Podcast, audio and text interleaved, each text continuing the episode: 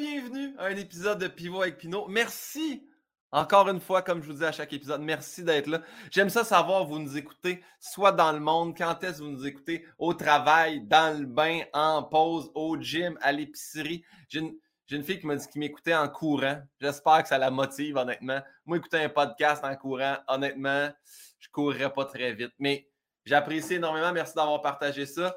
J'en profite euh, pour vous dire que tu sais, j'allais plugger, là, c'est mon podcast, que je m'auto-plug tout le temps, comme quoi j'ai lancé mon one-man show, puis que là, la pandémie est sur le bord de finir, on est double vacciné, guillaumepinot.com, elle a acheté des billets, mais on est parti, un fan club qu'on a appelé le troupeau à Pinot. Fait que ça, manquez pas ça. Tu veux recevoir des lettres de moi dans ta boîte email, c'est le temps de t'abonner. Euh, le troupeau à Pinot.com, c'est super simple. Ou sur guillaumepinot.com, il y a un lien aussi pour t'abonner. Je vous envoie des anecdotes de tournée que seulement vous allez recevoir. C'est inédit. On les fait en vidéo, on les fait en écrit. T'aimes ça lire, ça donne bien. T'aimes ça écouter des vidéos, ça donne bien.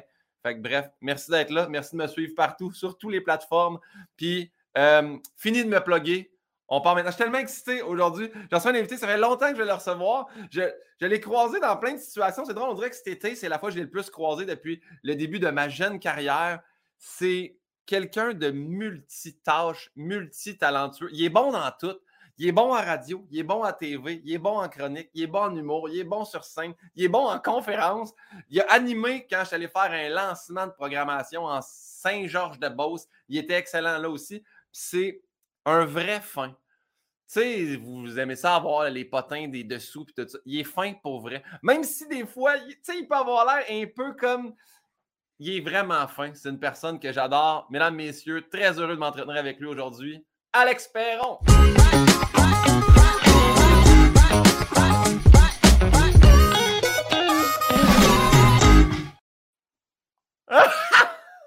écoute, je te, reviens, Guillaume, je suis en train de m'inscrire à ton infolette au troupeau à Kino, voilà. Bravo, bravo. Ah, ça, c'est fin, la belle passe à la palette. mais quel, quel beau nom de, de, de, troupeau, ça, ça dit. Hey, wow, bravo, j'adore l'idée, j'adore ça. Ah, allô? T'es fin, fin. Ben, un, allô, puis merci de dire. Parce qu'il y a deux personnes dans. Tu sais, il y a plein de monde qui se sont abonnés, puis il y a deux personnes qui ont dit Troupeau, c'est pas un peu péjoratif. Non, mais c'est pas, pas un gourou, là. Vous n'êtes pas des moutons, c'est plus dans le sens que je trouvais que ça rimait, c'était drôle, puis on était une gang. Tu sais, puis la meute oui. a déjà utilisé à Oui, puis c'est la même affaire, c'est la même connotation. Ce serait plate de mélanger ces deux concepts incroyables merci Alex d'être là. J'apprécie vraiment énormément. déjà, je suis content, moi aussi. Je suis vraiment content d'être là. c'est vrai que euh, tu le disais en introduction, mais à chaque fois qu'on se croise, on a vraiment beaucoup de plaisir. On n'est pas des amis proches dans la vie parce que tu veux pas. Puis Anne-Elisabeth me voit, me voit un peu comme une menace. Je ne sais pas pourquoi, mais c'est pas grave. Mais euh, ceci dit, je suis bien, bien, content d'être là et de pivoter avec toi. Ah, merci, c'est fin. Eh bien, en fait, la première question que je pose tout le temps aux invités, est-ce que tu te souviens notre lien de connaissance ou la première fois qu'on s'est rencontrés? Bien, euh, j'ose croire que euh, moi, j'ai couvert longtemps les coulisses euh, de Gala juste pour rire. Est-ce que ça serait là? Est-ce que je t'aurais interviewé après soit un succès extraordinaire ou un pétage de gueule mémorable? Parce que moi, j'attendais les deux. ben, je, ne sais pas quand. Ben non, parce que moi, ça a toujours été Isabelle Ménard. Ah, OK. Excuse-moi, mais ah je vous confonds beaucoup les deux en même temps. Peut-être que.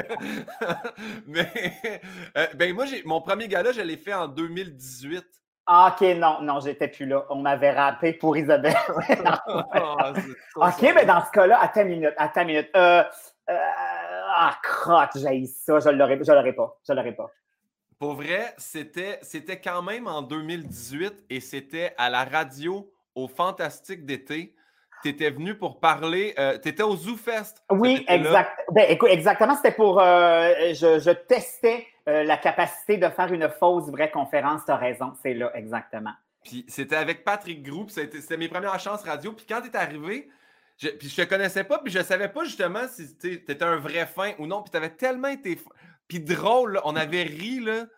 J'étais comme, c'est sûr que c'est bon, sa, conférence. tu avais fait justement, pas un bout de ton show, mais une fausse conférence, puis tu nous donnes des trucs, puis tu étais comme, mais toi, Guillaume, t'es quel genre de personne? Puis là, tout de suite, tu snappais, puis tu me revirais ça. Puis il est bon, là? Est-ce que c'était drôle? Fait que, ouais, ouais, c'était. Ça a été ma première rencontre avec toi. J'ai adoré ça. Ben merci, c'est gentil, mais là, ça me revient effectivement. J'étais allé euh, plugger mon faux test, mais ben, en fait, mon vrai test de fausse conférence. Alors, euh, est-ce que, je ne sais pas si tu as écouté le podcast. En gros, euh, Pivot avec Pinot, c'est que je te pose des questions du questionnaire de Bernard Pivot. Oui. Et des questions que moi et mon auteur Yann Bilodeau, on a créées de toutes pièces. Donc, c'est à peu près 23 questions. Parfait. N'hésite pas à penser à voix haute. Il n'y a pas de mauvaise réponse les gens aiment ça. Et c'est toi la star du, podcast. Parfait, donc, parfait. prends le temps de jaser. Est-ce que tu fais ça comme, euh, mettons, Louise Deschâtelet? Il faut que je me tourne ou non, on est correct? C'est chacun de notre côté. C'est ça? OK. regarde jamais. en plus, tu as déjà la chaise rouge. Oui, ça marche au bout, ça marche au bout. Euh, Alex, quel est ton mot préféré? Mon mot préféré?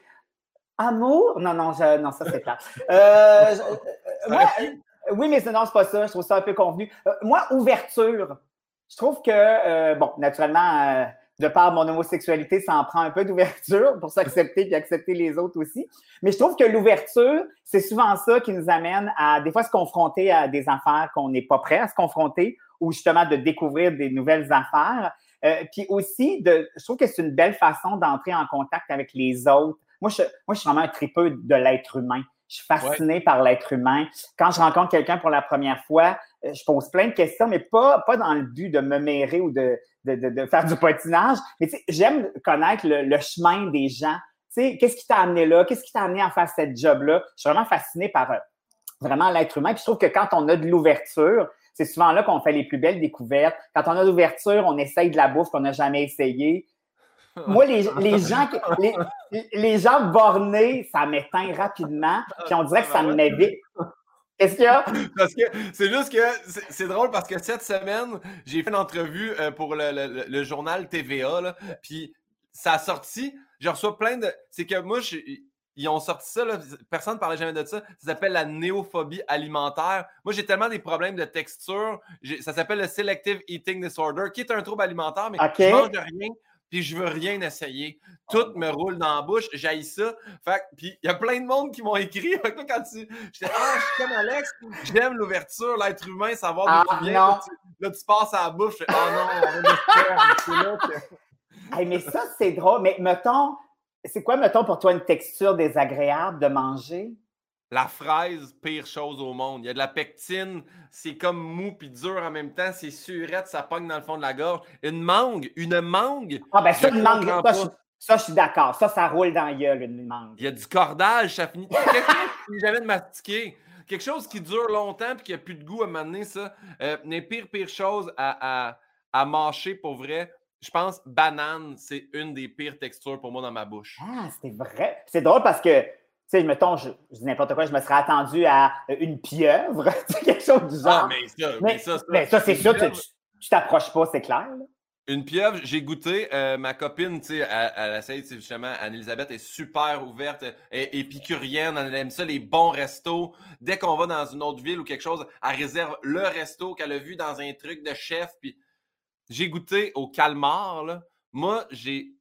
Je sais que ça fait très redneck, Saint-Hyacinthe. J'ai l'impression de marcher une trip de Bessic. J'ai vraiment l'impression que c'est du caoutchouc qui finira jamais de ça. Un, ça se décortique jamais. Fait qu'il faut que tu avales ça en une bouchée parce que t'as beau marcher, ça finira pas. Ça, puis un cube de fuck. C'est deux choses que j'applique et que plus jamais de ma vie. Ah ben, quand même, t'essayes. T'es quand même assez. C'est ça. J'essaie pour la blague, ça fait rire les gens. À ah. chaque fois qu'on va, euh, on allait en tournée avec Phil Roy, on arrêtait au Cendrillon à Québec, puis il fallait que je mange une huître juste pour que les gars me filment en train d'être un peu tout croche. Euh, ah, ben ça, tu vois, c'est plate, c'est déjà c'est la première question, puis je suis déjà déçu. C'est vraiment. Ah, je suis désolé. Mais garde, c'est pas grave, on va aller. Ouverture, le mot que tu préfères. À l'opposé, le mot que tu détestes? Euh, le mot que je déteste. S'il y en a. Euh, ouais, oui, oui, c'est sûr qu'il y en a, c'est sûr qu'il y en a. Euh, je vais dire euh, ambigu. tout, ce qui est, oh! tout ce qui est ambigu, ça me gosse un peu. J'aime les choses claires, j'aime les choses limpides. puis je trouve que l'ambiguïté amène souvent des fausses, des, la fausseté, on ne sait plus, on interprète, et c'est là où il y a le plus souvent des dérapages. Quand dans le fond, si on était le moins ambigu possible, tout le monde aurait un peu leur, leur juste. Puis à partir de là, là après ça, tu en fais ce que tu veux, que tu l'acceptes ou pas, c'est une chose. Mais tu sais, tout le temps comme. euh, tu sais, il y a des gens qui sont comme spécialistes là-dedans. Tu sais jamais vraiment ce qu'ils pensent. Tu sais, ils disent une affaire, cinq minutes après, ils disent l'inverse. Ou, tu sais, c'est- ces espèces de gens où tu as comme l'impression que euh, ils sont avec toi, ils vont dire telle affaire parce qu'ils savent que ça va te plaire, ils vont, être- Ouais. ils vont dire quelque chose d'autre à quelqu'un d'autre. Hey, ça, là, en fait, on dirait que je le lirais à, l'opposé à l'authenticité. Tu sais, ça, pour moi, c'est un Ben, peu, on- c'est assez important, mais toute l'ambiguïté, ça me gosse. Mais quelqu'un de justement, tu dis ambigu ou pas authentique, on dirait que. Je, je, vais, je vais généraliser ça, mais on dirait que c'est des gens qui n'ont pas de personnalité. C'est comme Ah, je vais m'adapter à lui, je vais m'adapter à lui, pas Ah, Exact. je vais dire ça, puis je vais choquer peut-être un peu cette personne-là, mais c'est ce que je pense pour vrai. Quelqu'un qui s'adapte. Ben, c'est soit ça ou des acides vipères. Oui, ça, ça peut Ah être ça oui. aussi. Ouais. Puis aussi, tu sais, on est dans une période où euh, dire son avis, vraiment ce qu'on pense, des fois, sans même avoir l'impression qu'on va choquer, on choque. fait Ouais. que, tu sais, mais en même temps, je pense qu'il faut tendre vers ça parce que sinon, on reste comme tout le temps sur un- une fausse impression. Ça, je sais pas, j'ai assez de misère avec ça. Et puis, c'est pas obligé d'être quelque chose d'hyper dramatique, là, mais je trouve que même dans les petites choses de la vie, euh, à partir du moment où on est dans la zone euh, ambiguë, bizarre, euh, il y, a, il y a un dérapage possible. Hey, ambigu- c'est- Il y avait dans mon jeune temps de skateboarder, c'était ma marque de skate Ambiguous, que ça s'appelait. C'était ma marque préférée. Ça, c'était tchécoslovaque, euh, C'était norvégien? Je, sais pas, c'était quoi? C'était chez Escapade Board Shop, on les salue. Me- maintenant, Hey, j'ai tellement dépensé de linge, puis je dis mon temps de skateboarder, mais si je suis honnête avec toi, Alex, j'étais tellement poche en skate, mais j'aimais beaucoup le style vestimentaire. Je suis allé, je suis allé pour le linge. OK, mais bon. Fait que toi, tu étais celui qui était super bien habillé, mais tout le Oui. temps sur le bord. jamais avec Ouais. son skate dans le. Dans le... Je le tenais dans mes mains, j'étais comme, Hey, bravo, belle ça, exactement. Mais j'étais quand même dans les photos. Allez-y, je vais y aller après vous autres. Allez-y, je vais après vous autres. J'avais, j'avais fait un shooting avec un ami seul au skatepark, puis j'allais placer le skate, mettons, sur la rampe, je me plaçais dessus. Mais vu que c'était immobile, les gens devaient faire Ah, il devait être bon. Mais il y avait. Ah, C'est tellement mauvais. Hey, j'ai fait aucune rampe dans ma vie. Je suis tellement une marde, mais j'ai des Puis- belles photos de moi qui en fait. T'en as-tu pas fait longtemps? un bon.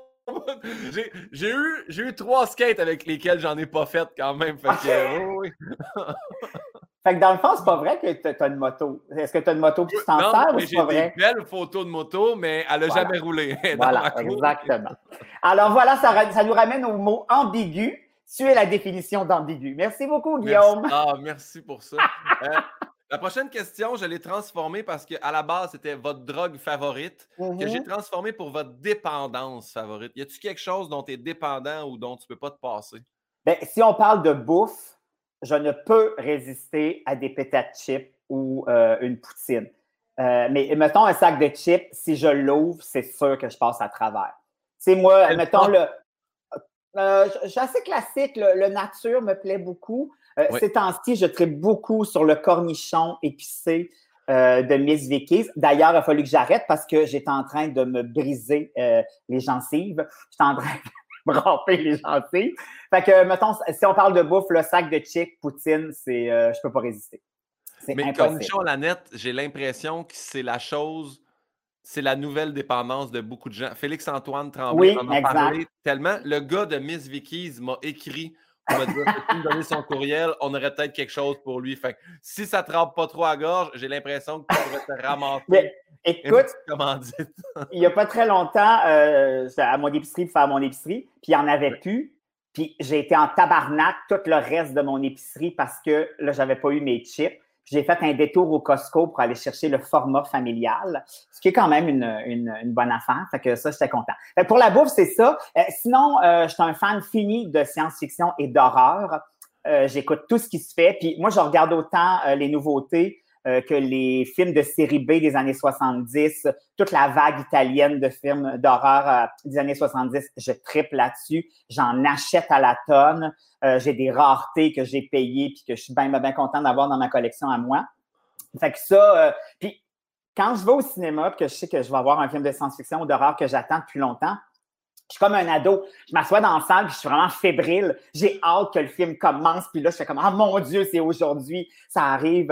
Euh, comme là, au moment où on, tourne, qu'on enregistre le podcast, en fin de semaine, sort le remake de Candyman. Et là, je suis fébrile, j'ai hâte d'y aller. J'ai commencé à regarder les plages horaires. Je vais tout samedi après-midi au badon dimanche. Puis, tu sais, maintenant, tu sais, maintenant, ils peuvent sortir comme six bandes annonces sur un film. Moi, après la première, j'arrête parce que je veux rien voir. Fait que ça, je te dirais que c'est mon gros, gros, gros dadage. Tu sais, je m'y connais. En fait, je m'y connais en cinéma de façon générale, mais la science-fiction et l'horreur, là, ça, je carbure énormément à ça. Ça m'a vraiment étonné tout ça. Je t'ai rencontré pour euh, l'émission Bijoux de famille où je faisais la version web Secret de famille. Puis quand j'ai su que tu tripais science, j'étais, j'haïs ce terme-là, flabbergasté, mais j'étais vraiment comme, ça m'a tellement surpris. J'ai fait, mais attends, c'est sûr, tu me niaises. Ça fait, non, pourquoi tu me juges? Puis là, tu m'as transformé ça vers l'homophobie. Puis là, j'étais très mal à l'aise. C'est ce que je pense toujours, d'ailleurs. Ce que je pense toujours, d'ailleurs. Mais bon. Mais, là, on, dirait que tu le prouves derrière toi avec les images, justement, de, de Alien, puis tout. Mais euh, Science-fiction, tu dis que tu vas au cinéma, tu, te déguises-tu? T'es-tu habillé en toge quand tu vas voir les nouveaux films? Euh, non, je dirais pas jusque-là. Ceci dit, j'aime beaucoup aller, mettons, dans les rassemblements de Comic-Con, tout ça. Oui. Et, puis ça m'arrive de me prendre en photo avec des gens que je trouve le costume extraordinaire ou vraiment très raté. J'ai les deux extraits. mais ça, ça j'aime beaucoup ça, mais je me déguiserai pas. Par contre, ma blague que je dis tout le temps, moi, je suis pas quelqu'un qui désire se marier dans la vie, mais si tu pouvais, pour me convaincre de me marier, faudrait que ce soit à Las Vegas euh, où euh, tu peux te marier, mais façon Star Trek. Donc, tout le monde est déguisé en Star Trek. Là, je pourrais céder à la tentation d'un mariage. Mais euh, non, je n'irai pas jusqu'à me déguiser. Ce qui est drôle dans les Comic-Con aussi, c'est que quand j'y vais, tu sais, il y a des gens de partout à travers le monde. C'est souvent des Américains qui vont venir au Comic-Con de Montréal et vice-versa. Puis quand les Québécois me croisent au Comic-Con, souvent, il y en a qui me prennent en photo pour mon travail d'humoriste et de télé. Mais souvent, il y a des gens des anglophones qui, là, me regardent et font comme OK, dans quel film d'horreur il a joué? Puis ils cherchent. Ça m'est arrivé de prendre des photos avec des gens qui savaient pas quand j'avais joué dans quoi? En fait, dans rien, mais qui prennent pas de chance pour être sûr d'avoir une photo avec quelqu'un qui est peut-être mort dans le deuxième Friday the 13 c'est un peu ça. Mais tout ça pour dire que non, j'irai pas jusqu'à me déguiser. Euh, ça me fait pas triper tant que ça. C'est très drôle. J'ai fait un des topos pour euh, chaque festival produit par Bell Media. Puis je, marchais pendant juste pour rire avec une caméra qui me suit. Et là, à ce moment-là, les gens pensent que je suis donc une vedette internationale ou un YouTuber ou qu'il y a une équipe qui. Fait que là, je des photos avec étrangement beaucoup d'Asiatiques qui étaient comme Je peux-tu savoir je Oui, mais ils n'ont aucune idée je suis qui. Ah non, mais J'ai des photos avec ces gens-là parce qu'il y a une caméra qui me suit. Même affaire. Euh, fait que moi, il y, a des gens de Comic Con qui pensent que c'est ça. Tu sais, parce que souvent, dans le Comic Con, ils vont inviter des, acteurs qui ont joué dans des films, mais des fois, c'est pas le rôle du siècle. Des fois, ça a été leur seul rôle, mais ils sont là. Ah, ça arrive, voilà, exactement. Mais ça me fait plaisir. Candyman, là, je ne l'ai jamais vu parce que mon père a écouté ça dans le temps et si on dit à mon père le film Candyman, il va, il va se mettre à pas bien filer. C'est vrai? Ce film-là l'a traumatisé tellement que ma mère, elle m'a dit s'il joue à TV, mettez-les pas en fond. Ben voyons donc! Ça a l'air que ça l'a traumatisé au bout. Fait que je ne l'ai jamais écouté par peur que mon père avait une peur. Fait que je sais même pas c'est quoi. Il y a une affaire avec des abeilles là-dedans. Oui, c'est ça exactement. honnêtement, je veux dire, c'est un excellent film mais c'est pas si épeurant que ça. C'est vrai? Je juge pas ton père parce que c'est quelqu'un que je connais pas du tout. Peut-être a-t-il une phobie des abeilles ou des crochets, c'est possible. Ou des HLM, peut-être. Mais euh, tout ça pour dire que je m'explique un peu mal cette ah erreur. Peut-être que c'est nouveau pour lui quand il a vu ça. Moi, je suis pas un fan. Mais je suis Mais voyons, je vote de déception en déception sur ce garçon. Je ne suis pas un fan de films d'horreur, mais je suis allé voir euh, avec ma copine. Le, je pense que c'est Hereditary que ça s'appelait. Oui, exact. La, petite fille qui se fait choper ben par un poteau de téléphone. Oh mon Dieu! Excellent film de Harry Astor. Mais ce, ce bout-là, je pense que ce qui m'a le plus traumatisé, c'est quand la mère découvre dans le véhicule la petite fille, puis de tête. Ah, tabarnane. Les cris d'horreur, de tristesse qu'elle a, ça, ça m'envahit encore. Je, je pourrais jamais réécouter ce film-là. Eh bien, euh, je te suggère son deuxième film qui s'appelle Midsummer. Euh, moi, c'est un peu comme ton père, mais pas pour les mêmes raisons. Moi, j'avais des raisons de. Je suis un peu comme héréditaire, je suis restée habitée par ce film-là les deux, trois jours qui ont suivi. Mais Midsummer, ça m'a pris une bonne semaine parce qu'il y avait des. C'est pas le, film d'horreur le plus graphique, mais l'ambiance qu'il y a là-dedans, ça m'a resté dans les tripes. Là. Fait que voilà, je te le recommande. Comme ça, tu pourras passer une autre semaine euh, en thérapie euh, familiale. Est-ce que, est que tu vous passez des films, toi et Sébastien Diaz?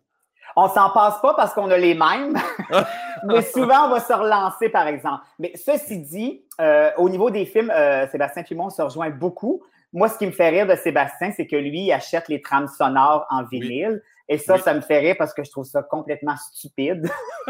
parce que qu'est-ce que ça donne d'avoir huit vinyles de Halloween avec la chanson thème dessus? Écoute, lui, il s'est payé des raretés. Quand, on quand, on parlait tantôt de films, euh, euh, mettons, italiens des années 70, il est allé se chercher des raretés en vinyle. Puis à chaque fois, c'est mon running gag. C'est comme, oh oui, mais nous ça, ça va être super bon pour souper. Mais ça, ça, je le juge là-dessus. Mais sinon, au niveau euh, euh, des goûts, euh, effectivement. Puis moi, j'ai travaillé longtemps avec Norman Brathwaite. Normand, qui est un fan aussi de films d'horreur. Ah et ça, oui, et ça, on gossait beaucoup l'équipe parce que tout à coup, on se retrouvait en vase clos parce qu'on se relançait sur des affaires qui nous faisaient triper.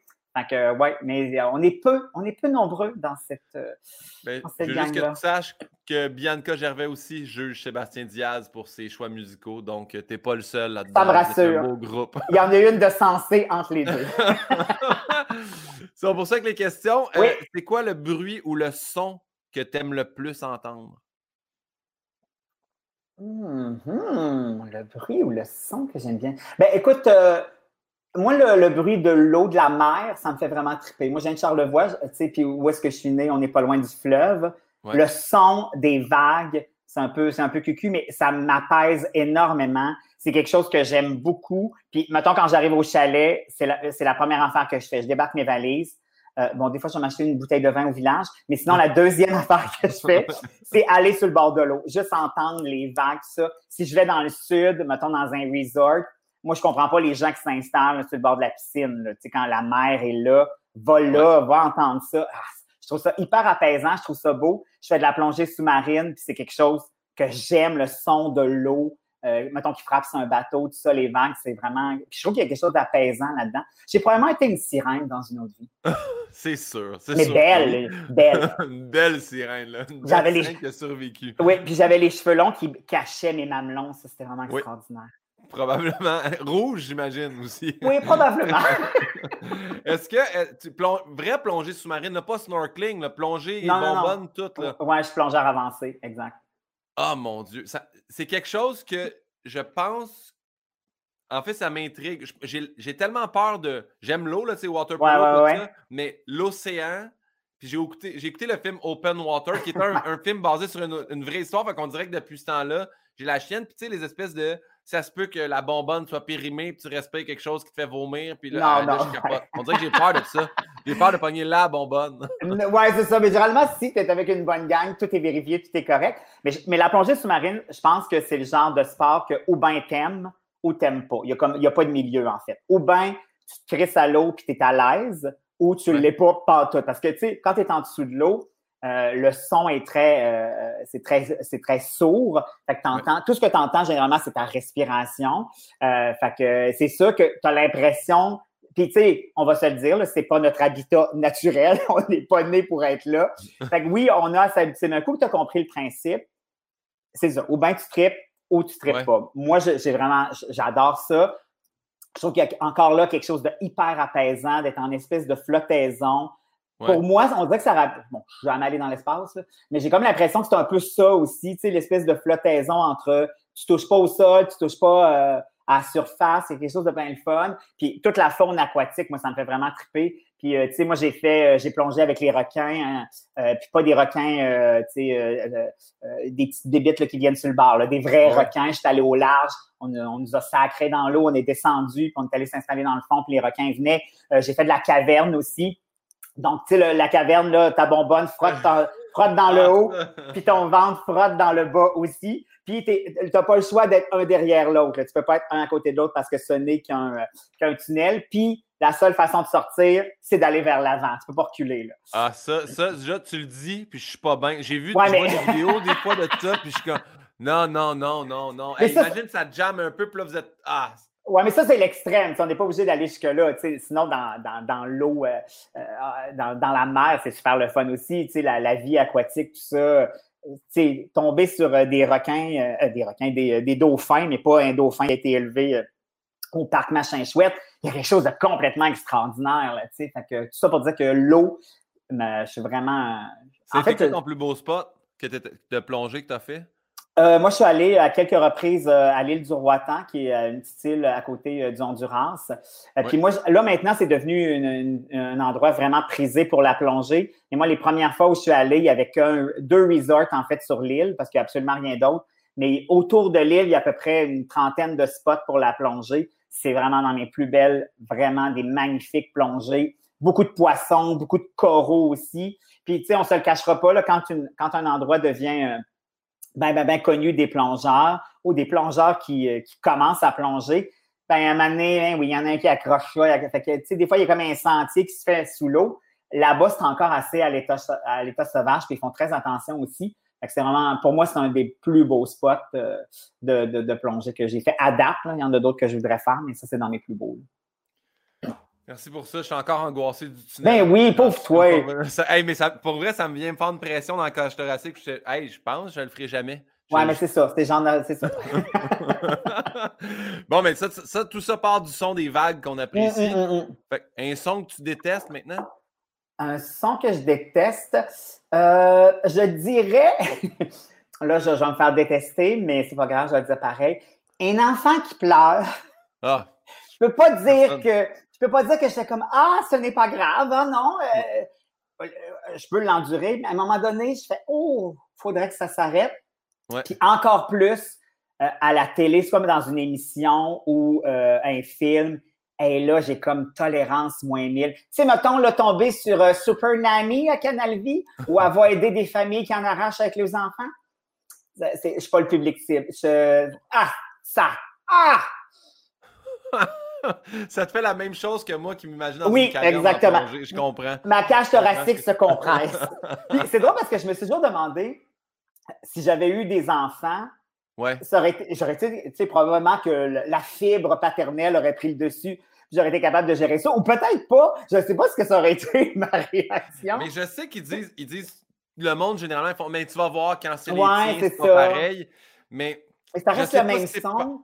Ouais, c'est ça. C'est parce que moi, mettons, j'ai fait. C'est mes neveux, sont quand même proches. Puis je me rappelle un moment donné qu'il y en a un qui, qui braille puis qui arrête pas pour faire Hey, moi, je vais, je vais sortir de la maison. Puis mon frère, tu vois, lui, il est sourd, puis sa blonde aussi. Fait que j'ai l'impression qu'en plus, ça devait être accentué. Eh oui. Il pleure, mais il est comme Ah, ce que je fais, ça marche pas, mais moi, je ne l'entends pas. il y a un visage de détresse, mais moi, ça me. ouais, ça, ça vient vite me chercher. Puis surtout, dans, dans un film, là, je suis comme OK, le bébé va-tu sortir de la pièce? On passe-tu à l'autre scène? Ça vient vite, vite, vite me chercher. Mais j'adore les enfants, ceci dit, parce qu'ils ne pleurent pas tout le temps. C'est ça l'avantage, toi, voilà. films d'horreur, c'est qu'ils meurent rapidement, ce monde-là. c'est pour ça que tu aimes ça.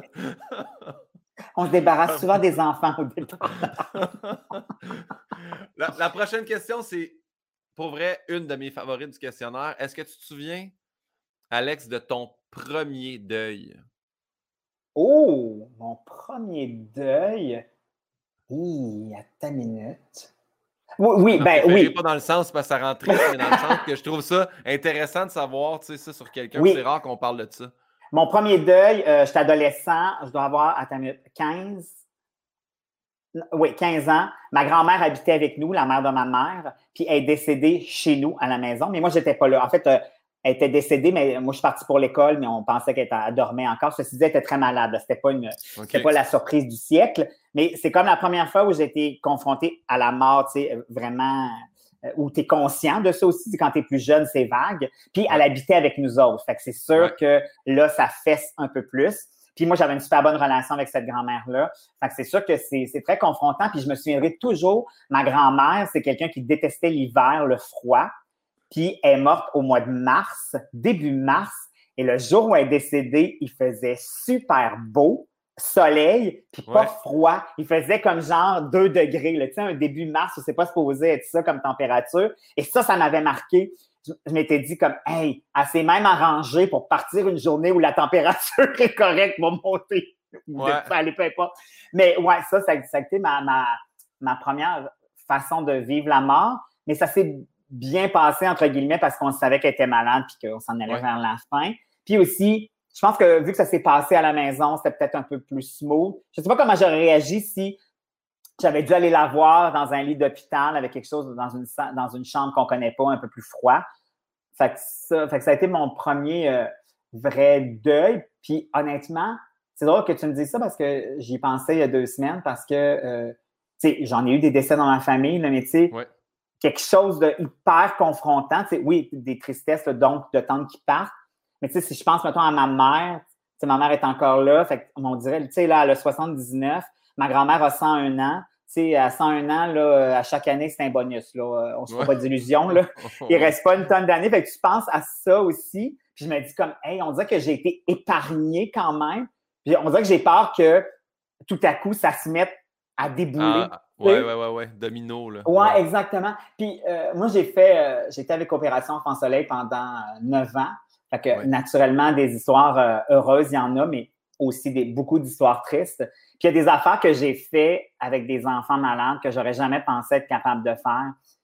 Une, affaire qui m'avait marqué à un moment donné, j'étais à, Sainte-Justine, on est là pour donner des, des cadeaux aux enfants qui sont, qui sont là. Puis je me fais accrocher dans un corridor, puis il y a une madame qui dit Écoute, euh, ma fille de 15 ans euh, est en phase terminale, elle va partir dans, là, là. Puis elle t'aime beaucoup. Tu penses-tu que tu pourrais venir juste la voir dans sa chambre? Là, j'ai fait comme Là, dans ma tête, j'ai fait comme Je suis capable d'aller voir, tu sais, d'être confronté à ça, tout ça. Naturellement, impossible de dire non. Tu peux pas dire non à ça. Fait que tu essaies de te coller un sourire d'en face. Puis je me souviens être rentrée dans la chambre, puis elle parlait plus, elle était, incapable de parler, mais je voyais dans ses yeux qu'elle me reconnaissait. Puis euh, elle m'a fait un signe sur son lit. Puis là, sa mère, elle m'a dit Ah, quand tu as fait ce signe-là, c'est parce qu'on veut qu'on s'allonge à côté d'elle. Là, j'ai fait comme OK, c'est son souhait, mais moi, ouais. finalement, je l'ai fait, puis je ne l'ai jamais regretté. Mais tu sais, si tu m'avais dit ce matin-là, tu vas aller t'allonger à côté d'une adolescente qui va partir là, qui est même plus capable de s'exprimer, je t'aurais dit non, non, non, m'a rembarqué dans mon char, puis euh, vous donnerez les toutous cailloux par vous autres mêmes. Mais là, tu sais, ça se passe là, tout ça. Puis au final, j'étais content de l'avoir vécu, puis j'étais content qu'il y ait eu cet, cet échange-là, malgré tout, avec euh, cette, jeune ado-là. Mais c'est ça. Tu sais, je pense que des fois aussi, on, la mort, c'est toujours quelque chose qui est hyper confrontant parce qu'on sait qu'éventuellement, nous autres aussi, ça va nous arriver. Mais je pense que si on essaie d'apprivoiser ça du mieux qu'on peut, il y a quand même quelque chose à aller tirer de ça. Puis aussi faire la paix avec ça. Je pense que c'est n'importe qui qui n'a pas eu peut-être la chance, si on parle, mettons, d'un accident euh, sur le, qui arrive là du jour au lendemain. ouais. ouais, puis que tu n'as pas le temps de dire des choses à cette personne-là ou tout ça. Je, je pense que des fois, on a le privilège, entre guillemets, de pouvoir faire des vrais adultes. Ça, je pense que c'est important de le faire aussi.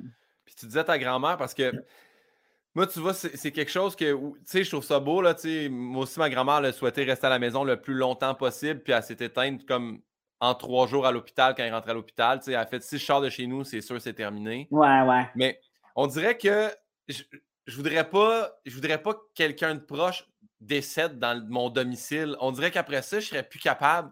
Après ça, ta grand-mère n'était pas comme. C'était un peu la chambre où ça s'est passé? Il n'y avait pas ça qui restait ou? Eh, non, bizarrement. Mais ceci dit, moi, je, je, je, tripe sur les enquêtes paranormales. J'en ai fait avec dans un vrai groupe paranormal, pas en blague.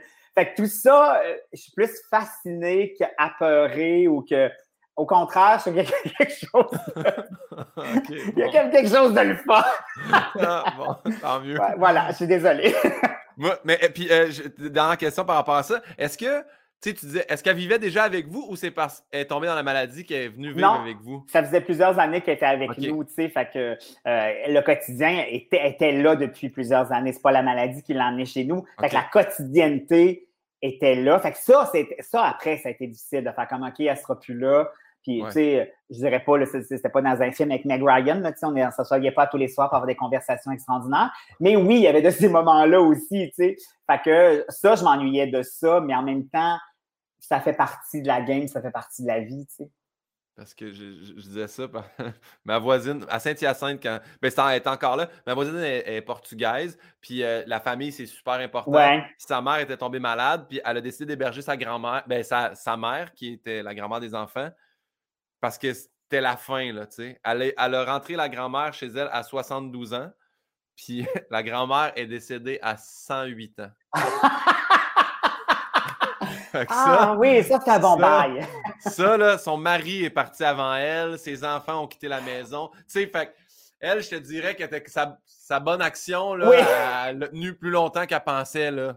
Et nous autres, tu sais, puis sans méchanceté, l'ambulance est venue comme, je vais dire, une dizaine de fois dans ma jeunesse.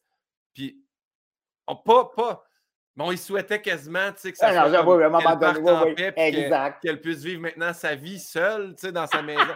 Mais 108 ans, là, c'est. ça, ouais, faut le faire. Oui, exactement. Exactement. mais, mais, en tout cas, du moins, merci de ton partage. Ça m'a permis de me rappeler ma voisine. Oui, voilà, ta voisine portugaise. Euh, c'est quoi ton blasphème ou ton gros mot favori? Puis c'est pas obligé d'être un mot d'église, mais, ça peut aussi ce n'est que ça. Je, oui. je, sacre un peu trop, en fait. Euh, puis toutes les gros. Oui, tous les classiques, euh, je, l'ai dit à répétition. Mais euh, je trouve qu'il y en a qui vont dans certaines situations et d'autres qui ne vont pas dans de certaines situations. Donc, pour s'exprimer, je trouve qu'il y en a qui sont payants aussi au début de la phrase, puis aussi à la fin. Il y en a qu'il faut placer à la fin, puis d'autres au début de la phrase. Il ne faut jamais en mettre au milieu. Au milieu, ce n'est pas payant, je trouve.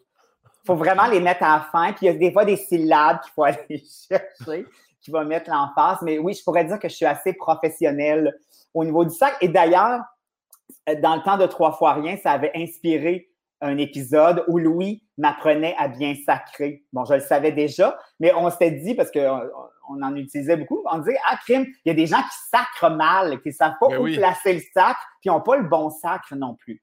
Euh, mais sinon, euh, si je veux être soft, euh, je vais dire crotte ça. Crotte, ça m'arrive régulièrement. Mais crotte, c'est s'il y a des enfants autour ou euh, si je veux bien paraître euh, dans une situation donnée. Alors, ça. Mais euh, dès, mettons... Je suis d'entendre cet enfant-là pleurer. Oui, c'est ça. Et crotte! Et là là! Et, ouais, c'est ça, exactement. Mais puis moi, j'ai quand je m'assois dans ma voiture, j'ai déjà la moitié de ma patience qui est partie. puis je ne suis pas encore, pas encore partie avec ma voiture. Fait que, au niveau de l'habitacle, j'utilise beaucoup, beaucoup de mots, mais souvent, je suis tout seul, fait que c'est pas grave. mais, c'est très libérateur. Toi, ça, toi tu On se rejoint là-dessus. Dans le véhicule, dans le mm. véhicule, je, dis souvent, c'est sûr tu me niaises, tabarnak. Ça, cette, cette phrase-là vient vraiment souvent, puis des fois, je me dis, pourquoi tu parles? Tu es seul. À qui tu le dis? Mais je le dis beaucoup. Je ben, l'extériorise dans mon véhicule. Il faut parce que c'est totalement libérateur. Puis là, quand tu arrives à destination, tu es libéré de ça. tu sors en paix de ta voiture. Il n'y a rien de pire d'avoir retenu ça. Tu, vois, mon, un de mes préférés, c'est Tasse-toi, tabarnak! Ouais. Mais ça m'a intrigué, tu dit de bien les utiliser en début de phrase. As-tu un exemple d'utilisation en début de phrase? Oui, euh, mettons comme si je voulais te dire à toi, Guillaume, t'es beau, c'est une chose. Mais si je te dis, Chris, que t'es beau, hey, ah. là, t'es beau, t'es vraiment beau, là. Chris, que t'es beau. Hey, là, je m'excuse, c'est comme c'est Brad Pitt, là. Ça, là, ça va être directement le teaser. Ouais, c'est ça. sorti totalement de son contexte.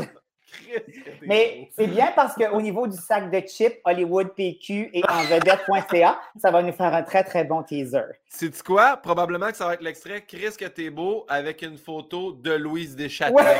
ça, j'adore. J'adore tes partages Instagram. Je trouve tellement que c'est un bon thread que ça me fait rire à chaque fois. Ah, il a l'air plus jeune que. Mais je suis capable de m'arrêter. Je suis capable de m'arrêter des fois, des fois, je suis en train de travailler, je suis comme, oh mon Dieu, je vais aller vérifier s'il y a une photo. Puis là, si je n'ai pas le temps, je, la screen, puis je la mets de côté, je me dis, ah oui, je vais la mettre tantôt. Et là, il y a des gens qui ont commencé à m'en envoyer aussi, parce que je les vois pas toutes. Fait que voilà, alors j'ai créé un monstre, mais ça m'amuse énormément. Puis visiblement, eux autres n'ont pas l'air d'avoir envie de régler le problème. Fait que, good, allez-y, continuez. C'est ça, tu sais, mettons, je, prends un exemple, mais pour expliquer aux gens, là, puis qui iront oui. sur, sur Instagram, euh, à quel nom oui, sur Instagram? Alex Perron. Aussi Alex Perron, simple, pas comme moi qui a mis PIN 2000 puis les gens ne me trouvent pas. Là. Euh, sur Alex Perron, si vous allez voir, mettons, exemple, Kevin Bazinès fait une nouvelle blonde, mais c'est tellement. C'est Kevin la photo... sa blonde a un nouveau bébé, puis là, finalement, il montre. Une photo de Michel Côté. comme, comme, ce matin, il annonçait euh, Jean Héroldi qui se lance euh, dans la politique. Puis la photo, c'est Annie Soleil Proto qui est assise devant sa, sa moto. Yes! que, ça. Puis, ceci dit, il y a Hollywood PQ qui m'ont écrit pour me dire Hey, tu sais, euh, c'est pas de notre faute. J'ai fait ben un peu quand même. Ben Puis j'ai dit, ceci dit, n'arrêtez pas, continuez d'être dans le champ, c'est parfait. Ça fait ben, même, même, même, Journal de Montréal, ce week-end, ont mis euh, c'est les gens qui refusent le deuxième vaccin. Puis en dessous, c'était euh, ces personnes âgées qui se portent à merveille. Puis ça avait l'air d'être le même titre. Fait que là, tu fais comme Ah, tiens, telle personne refuse le vaccin. Ça me faisait bien rire. ah, j'adore ça. Mais tu, je suis un peu, un peu dans ce vortex-là. Je ne peux plus m'arrêter. Bref, je continue. C'est même fun. J'adore. Euh, Alex, je, pense que cette question-là, on va finir par l'enlever parce que tout le monde fait comme Ah, mais d'un matin, on imprime un nouveau billet de banque. Qui est-ce que tu choisis qu'on met dessus? Homme ou oh! femme? Qui on met sur un nouveau billet de banque?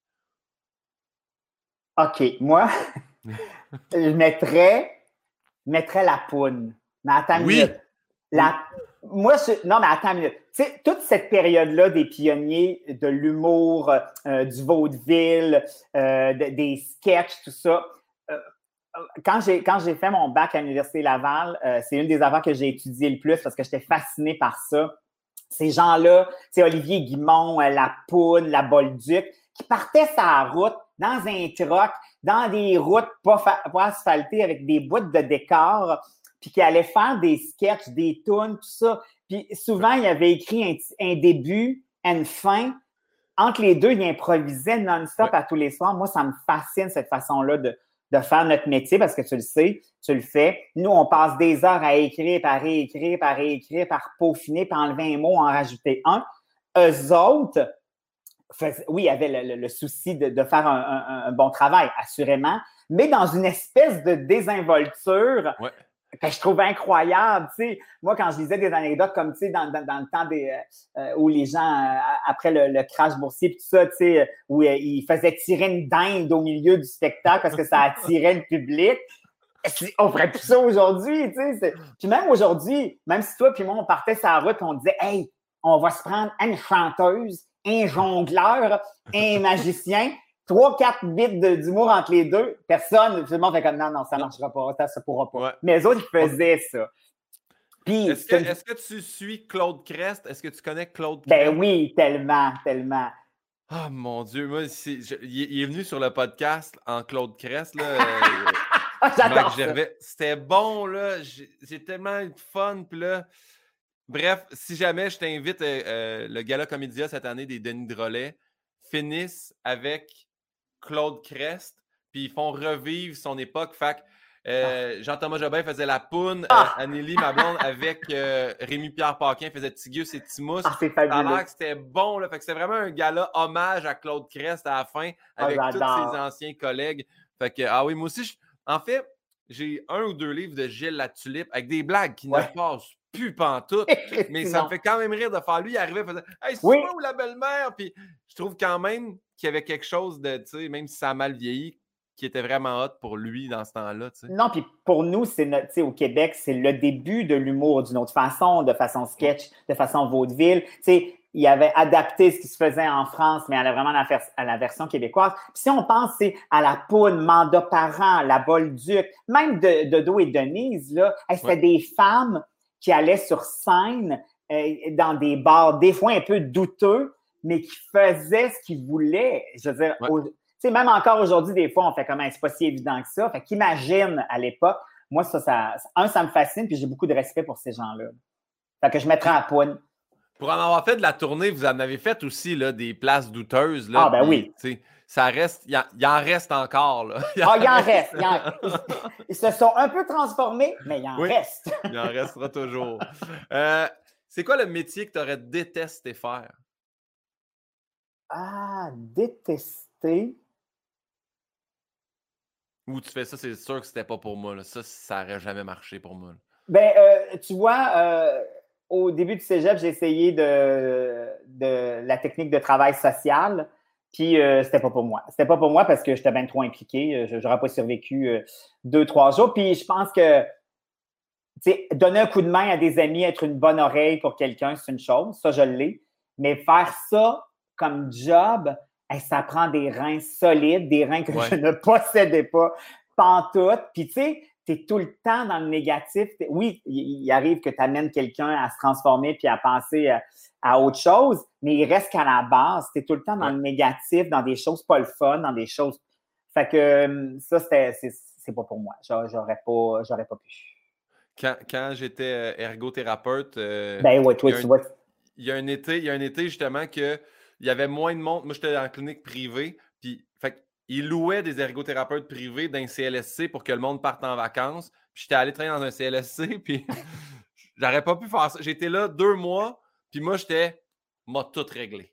M'a tout réglé. Parce qu'au privé, le monde, le monde, il paye au ben privé. Ben ça resterait qu'en deux minutes. Fait que là, j'arrivais, puis je lisais un dossier. Petite fille, Spina Bifida, fait deux ans qu'elle attend un lit électrique.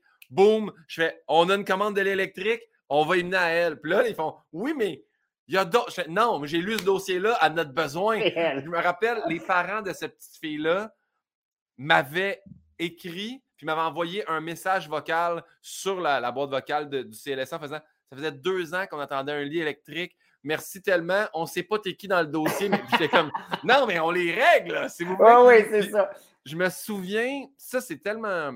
Ils disent ça, là, des fois, là, ça a voirie, mais je me rappelle qu'un un vieux physio de la place avait fait Là, tu peux aussi t'asseoir puis passer un peu le temps. non, non, non, là. Mais je me rappelle qu'il y a aussi, peut-être je brûlais des étapes, là, de, il y a une liste, puis il y a du monde. Oui, c'est ça. Il y a un protocole. Puis aussi, c'est correct qu'il y ait tout ça, tu sais, que ce soit fait d'une certaine façon, mais c'est ça. Toi, tu arrives avec le, cette espèce d'empreinte du sauveur-là, puis tu veux révolutionner la planète. Puis des fois, ben, c'est ça, révolutionner la planète. Des fois, c'est pas une si bonne idée que ça. Puis aussi, ça se peut que ça marche pas. Tu sais, Ça se peut que ça respecte pas. Ben, je pense que c'est une ligne directe vers la dépression de faire ouais. de sauver ces gens-là, qu'est-ce qui va se passer, puis c'est ça. Fait J'ai été là deux mois, moi, c'était correct. je suis reparti, j'ai fait régler tous mes problèmes que j'ai laissés derrière. Exactement. Arrangez-vous avec mon nouveau protocole. Parfait. Ben, mais super, travailleur social. Je savais pas que tu avais commencé une technique là-dedans. Oui, mais j'ai fait, écoute, j'ai fait euh, un an. Puis après ça, j'ai. En fait, après mon, euh, la première session, je n'avais pas de stage, mais j'en avais un à la, la session d'hiver. Puis là, j'ai compris que sur le terrain, lire des livres puis l'intellectualiser, ça se pouvait, mais sur le terrain, euh, j'étais pas, pas d'une efficacité redoutable. Les prochaines questions sont comme euh, un peu religieuses, mais même que tu crois ou non, on se prête au jeu. Si la réincarnation existait, oui. en quoi tu aimerais revenir après cette vie-là? Ah. Eh, ben, moi, j'aimerais ça euh, attendre un peu, puis pouvoir être un astronaute, mais tu sais, euh, pas aller sur la Lune puis Mars, là. Exploration 4.0, euh, là. Avec, une, avec une fusée qui nous amène très loin. On est endormi de façon cryogénique, donc quand je me réveille, j'ai encore 22 ans. Euh, ça marche encore. Et ça, oui, l'exploration. j'aimerais ça revenir en astronaute. C'est drôle parce que en fin de semaine, quand j'étais au chalet, euh, Anaïs, la fille de ma cousine, était là, puis euh, c'est une petite bright, là. J'arrêtais, j'arrête pas de dire Pourquoi tu viens pas astronaute? Pourquoi tu seras pas astronaute? puis en quelque part, c'est une blague, mais si, mettons, demain matin, Marie, puis elle fait comme Hey, je pense que j'aimerais ça être astronaute, mais tu super heureux. Ben oui. Faut... J'aimerais me réincarner. ben, tu dis que c'est une petite bright, tant mieux, parce qu'il faut que tu sois bright longtemps. Là, oui, exact. Mais tu sais, moi, je pourrais être un, sous-astronaute. Tu sais, je pourrais être astronaute euh, de rechange. ça ne me dérangerait pas. Mais, l'exploration. Un astronaute, mettons que tu reviens en étant le gars qui hérite d'Amazon. oui. j'aimerais ça me péter un time dans l'espace, donc on le fait. C'est pas obligé d'être astronaute maintenant pour aller dans l'espace. Il faut juste être très riche. Exactement. Ou, sinon, quand, ils devraient faire des Ils font-tu des tirages? Ils devraient faire des tirages. Ben, ils ont fait, ils ont, il a décidé d'amener quelqu'un, mais c'est la première femme astronaute qui n'était pas allée dans l'espace. fait que c'est, ça reste quand même quelqu'un d'érudit qui est allé. D'après moi, on pourrait peut-être le proposer à Sébastien Benoît, Julie Houle, pour la, remplacer la poule par de, un, billet gagnant va dans l'espace. Le billet de l'espace ou l'œuf? Et ah! J'adore. on, on, on, leur suggère, puis on regarde ce qu'ils font avec ça. Parfait. si euh, demain matin, là, c'est, ça, tu t'éteins, tu arrives aux portes du paradis, que tu crois ou non encore une fois, Saint-Pierre, il est là. Qu'est-ce que tu aimerais qu'il te dise à ton arrivée suite à ta vie? Il ferait comme Wow, t'as bien fait ça. On te renvoie en chat. On te renvoie en chat? mais non, mais je, pense qu'il serait, il serait content. Il trouverait que j'ai fait une bonne job. ouais. Il comme Yes, viens-t'en, viens chiller un peu avec la gang Saint-Nuage. Puis après ça, quand tu décideras, tu retourneras en bas. Mais je trouve que je serais bien accueilli. Je serais bien accueilli. Ah, c'est bien. J'aime ça, Super, bonne job. J'aime ça l'idée aussi de on te retourne en bas. C'est ici, c'est de passage, le paradis. Tu retournes en bas. Yann m'écrit l'auto-vaccin de l'espace. Ça, c'est une bonne oh! idée. Chris, ben oui! Double dose. Là, chez nous avec les sidous, on n'en a rien à foutre. Envoyez-nous dans l'espace. je pense qu'on tient de quoi, là? Ouais. Le go, en plus, les élections qui reviennent. Ben. Hey, là, c'est là, là c'est le temps de faire. On veut. C'est pas les mêmes, les mêmes élections. Je suis tellement mêlé. C'est les élections, euh, Yann, il me fait non, tu vois. Non, le non, provincial, fédéral, c'est provincial. Ça. Non, là, c'est fédéral.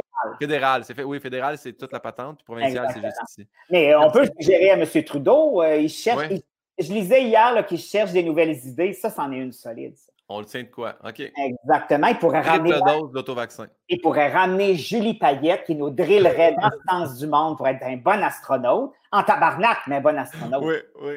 Ah, ça, j'invite les gens aussi à aller voir. J'ai vu, euh, c'était sur le gala. Euh, non, je ne sais pas si c'était sur un gala, mais Louis T, un nouveau numéro où il explique comment Comment tu as pu échouer la seule tâche d'une gouvernement général à être sympathique, Chris? Oui, c'est tellement ça. pas mal la seule affaire à faire, être fine. Ta seule job, c'est d'être sympathique avec les gens que tu croises.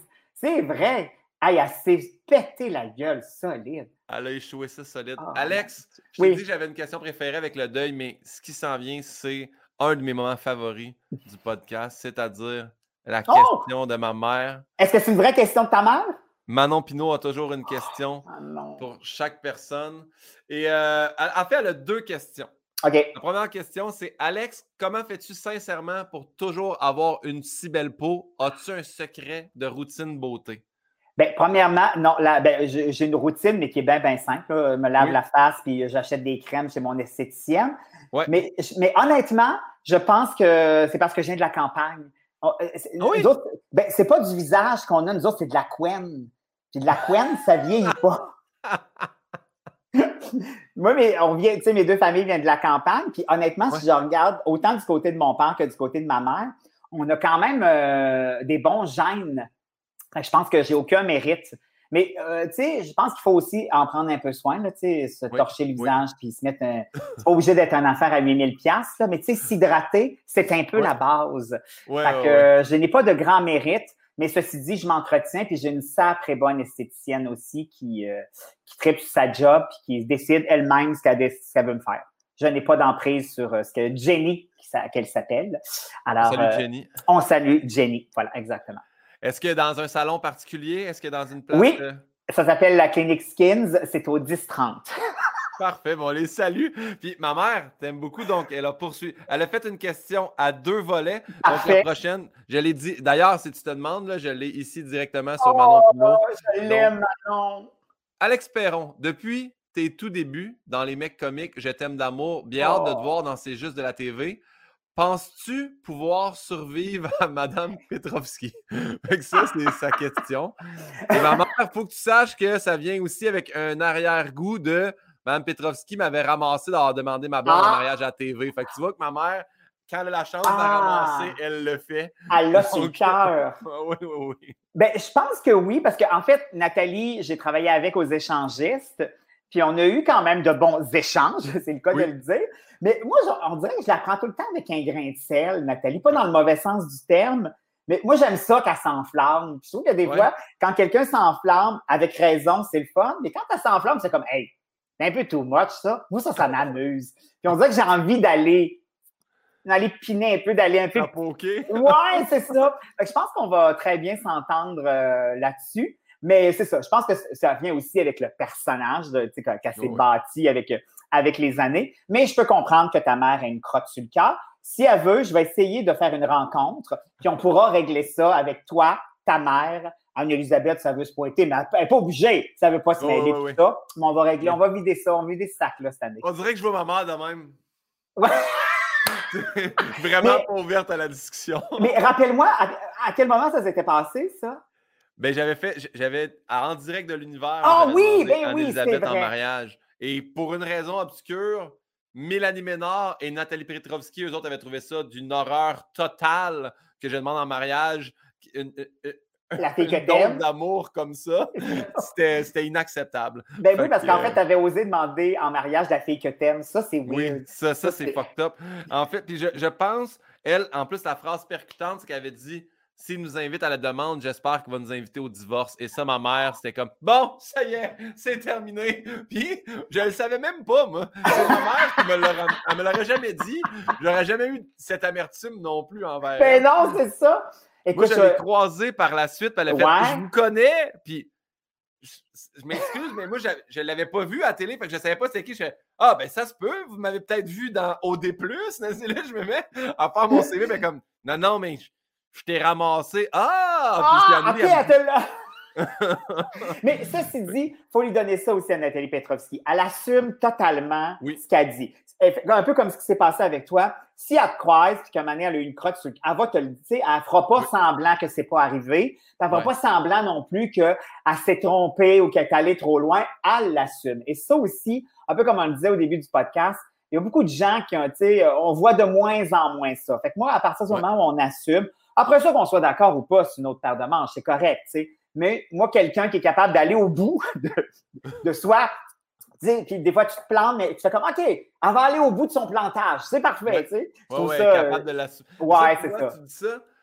Quand, quand, je faisais OD+, dans le temps, j'aimais tellement ramasser les candidats. Puis quand ils étaient éliminés puis qu'ils tombaient face à moi, j'étais comme Hey! Ouais. Quand même 8 semaines, je te ramasse. j'étais moins à l'aise. fait que je salue, elle, son aisance. Voilà. On est rendu, Alex, dans les questions rafales oh, personnalisées. Euh, puis tu sais, oh. je dis rafale, mais tu peux prendre le temps de t'expliquer. Et ça, encore une fois, Yann, mon auteur, euh, a beaucoup participé d'ailleurs. Merci, Merci, pour ça, Yann. C'est vraiment oh, de ta part. On leur flush et voilà. Donc. Toujours devant son ordinateur, Yann, n'inquiète jamais son poste. Il est toujours, toujours là. Ça me fait rire parce que là, tu vois, j'ai copié-collé les questions. Je n'avais pas enlevé la dernière question de mon invité. Fait que je te la pose quand même. La première ou la deuxième guerre mondiale? Hey, écoute, euh, je vais y aller avec la deuxième, c'est la plus récente. Et voilà, parfait, excuse-moi. Donc, Donc c'était Laurent Turcot. Qui était C'est Laurent Turcot que j'ai pre-tape avant toi, fait que, mais euh, tu, vas quand même devoir lui poser une question à la toute fin. est-ce, que, est-ce que lui, Laurent, avait. Euh, quand as-tu fait ton coming out? non, oui, exactement. J'adore ça. J'adore. OK, excuse-moi, vas-y. Première rafale, solo ou trio? Oh, ça, c'est chiant. Je vais y aller avec trio parce que je suis un gars d'équipe, je suis un gars de gang. J'aime l'esprit d'équipe, j'aime échanger avec les gens. Oui, j'aime, tu sais, si on fait référence à mes comiques, oui, c'est le fun d'être en solo sur scène, mais quand il y a une chimie, puis tu sais, l'esprit d'équipe, la chimie, ça s'invente pas. C'est là ou c'est pas là. Nous, on avait la chance que ça fonctionne. Il y a des moments de grâce quand tu es trois qui s'installent, c'est fabuleux, tu sais. Fait que je vais y aller avec le trio. Parfait. On va, on va garder ça avec le trio d'abord. Le show à sketch ou trois fois rien? Ah! Écoute, j'ai adoré faire trois fois rien. Je trouve que c'est notre produit le plus réussi euh, avec Pods, avec tous ces éléments-là, Julie Perrault, la façon dont on tournait aussi. Mais je vais quand même dire l'émission à sketch parce que moi, les sketchs, J'aime ça. Les parodies, les parodies d'émissions, les parodies de pub, se mettre une perruque boboche sur la tête, moi, ça me fait triper. D'ailleurs, je trouve que c'est quelque chose qui nous manque. Puis souvent, moi, j'ai participé à des galas, euh, mettons, comédien juste pour rire, beaucoup avec Normand. Puis ce que je carburais, c'était de faire des sketchs. Ça, j'aime ça. Ça me fait vraiment. Fait que oui, je vais, y aller avec l'émission à sketch. Bon, ben, on est content parce que la prochaine question, c'est faire Céline ou faire Lise Wattier? Ah, Chris! ben, Lise, Lise, parce que c'est un phénomène, c'est trop trippant. Puis, euh, en surprise, à un moment donné, on faisait le, midi à C'est quoi? Puis, je, pense, je me rappelle plus pour quelle fête, elle était venue en surprise faire l'émission avec moi, puis on avait passé toute l'émission Moi, je l'imitais, puis elle était là, totalement dans l'autodérision, le plaisir. Puis, on se va le dire pareil. Un moment donné, elle, me dit, euh, puis euh, Jean Flash était venu prendre des images. Puis là, elle m'avait dit dans l'oreille, ah, Christy, avoir su, j'aurais mis mon autre perruque. Là, ça, c'est celle d'hier soir. J'étais comme, OK. Moi, à la maison, j'ai toujours trois perruques de. De Alors, je peux m'habiller à la maison, je mets ma perruque, je m'en vais travailler. D'accord? c'est fabuleux. Fait que oui, Lise euh, à fond la caisse. Puis au plus, je trouve que c'est une femme qui a réussi à une époque où une femme qui avec une business de cosmétiques, quand on est inondé de cosmétiques qui, qui arrivent d'ailleurs, puis qu'elle, elle le fasse au Québec avec un énorme succès, il y a quelque chose de, de trippant là-dessus. Puis, euh, euh, elle, elle n'avait pas René euh, qui appelait pour chialer. Ça, c'était pratique. Mais, le pire, c'est que tu l'as fait devant elle, mais, je me rappelle, il me semble qu'il y a eu. Il n'y avait pas eu une espèce de, polémique qu'elle n'aimait pas tant que Claudine Mercier, limite? C'est venu plus tard, mais bizarrement, elle n'a jamais parlé de moi, probablement parce que je l'imitais moins bien que Claudine. Mais oui, avec Claudine, même que Claudine, de mémoire, avait retiré le numéro de son dernier spectacle. Moi, j'ai jamais eu ce, problème-là. Euh, je ne l'ai pas eu non plus avec euh, Denise Bombardier. Denise Bombardier, Joël Legendre l'a fait à la radio cet été. Il l'avait dans ses personnages. C'était dur, tu sais. Faut pas que je réponde en même ben temps. Ben oui je n'aime pas les humoristes comme moi. Hein? je te dis, tu sais, il me lançait tout le temps une poque. Je, je vais jamais, je vais jamais scorer avec ça. Là. Je laisse ça aller, je laisse ça tomber au combat. Moi, j'ai fait, euh, fait Denise dans le Bye Bye Maudit de 2009. Euh, puis le lendemain, elle, elle m'avait ramassé dans le journal, ce qui est super correct. Mais l'été suivant, on faisait l'émission de Penelope McQuaid à Radio-Canada. Puis elle m'avait dit Bon, Denise, viens, est-ce que tu es malade? Je fait Non, non, moi, j'assume totalement ce que j'ai fait dans ce sketch-là, j'ai aucun problème. Puis là, elle avait fait semblant qu'elle n'avait jamais vu le sketch. ah, wow, wow. Quand on parle d'authenticité. Voilà, exactement. voilà. Star Trek ou Star ah, Wars? Ah, ça, là, ça. Hmm.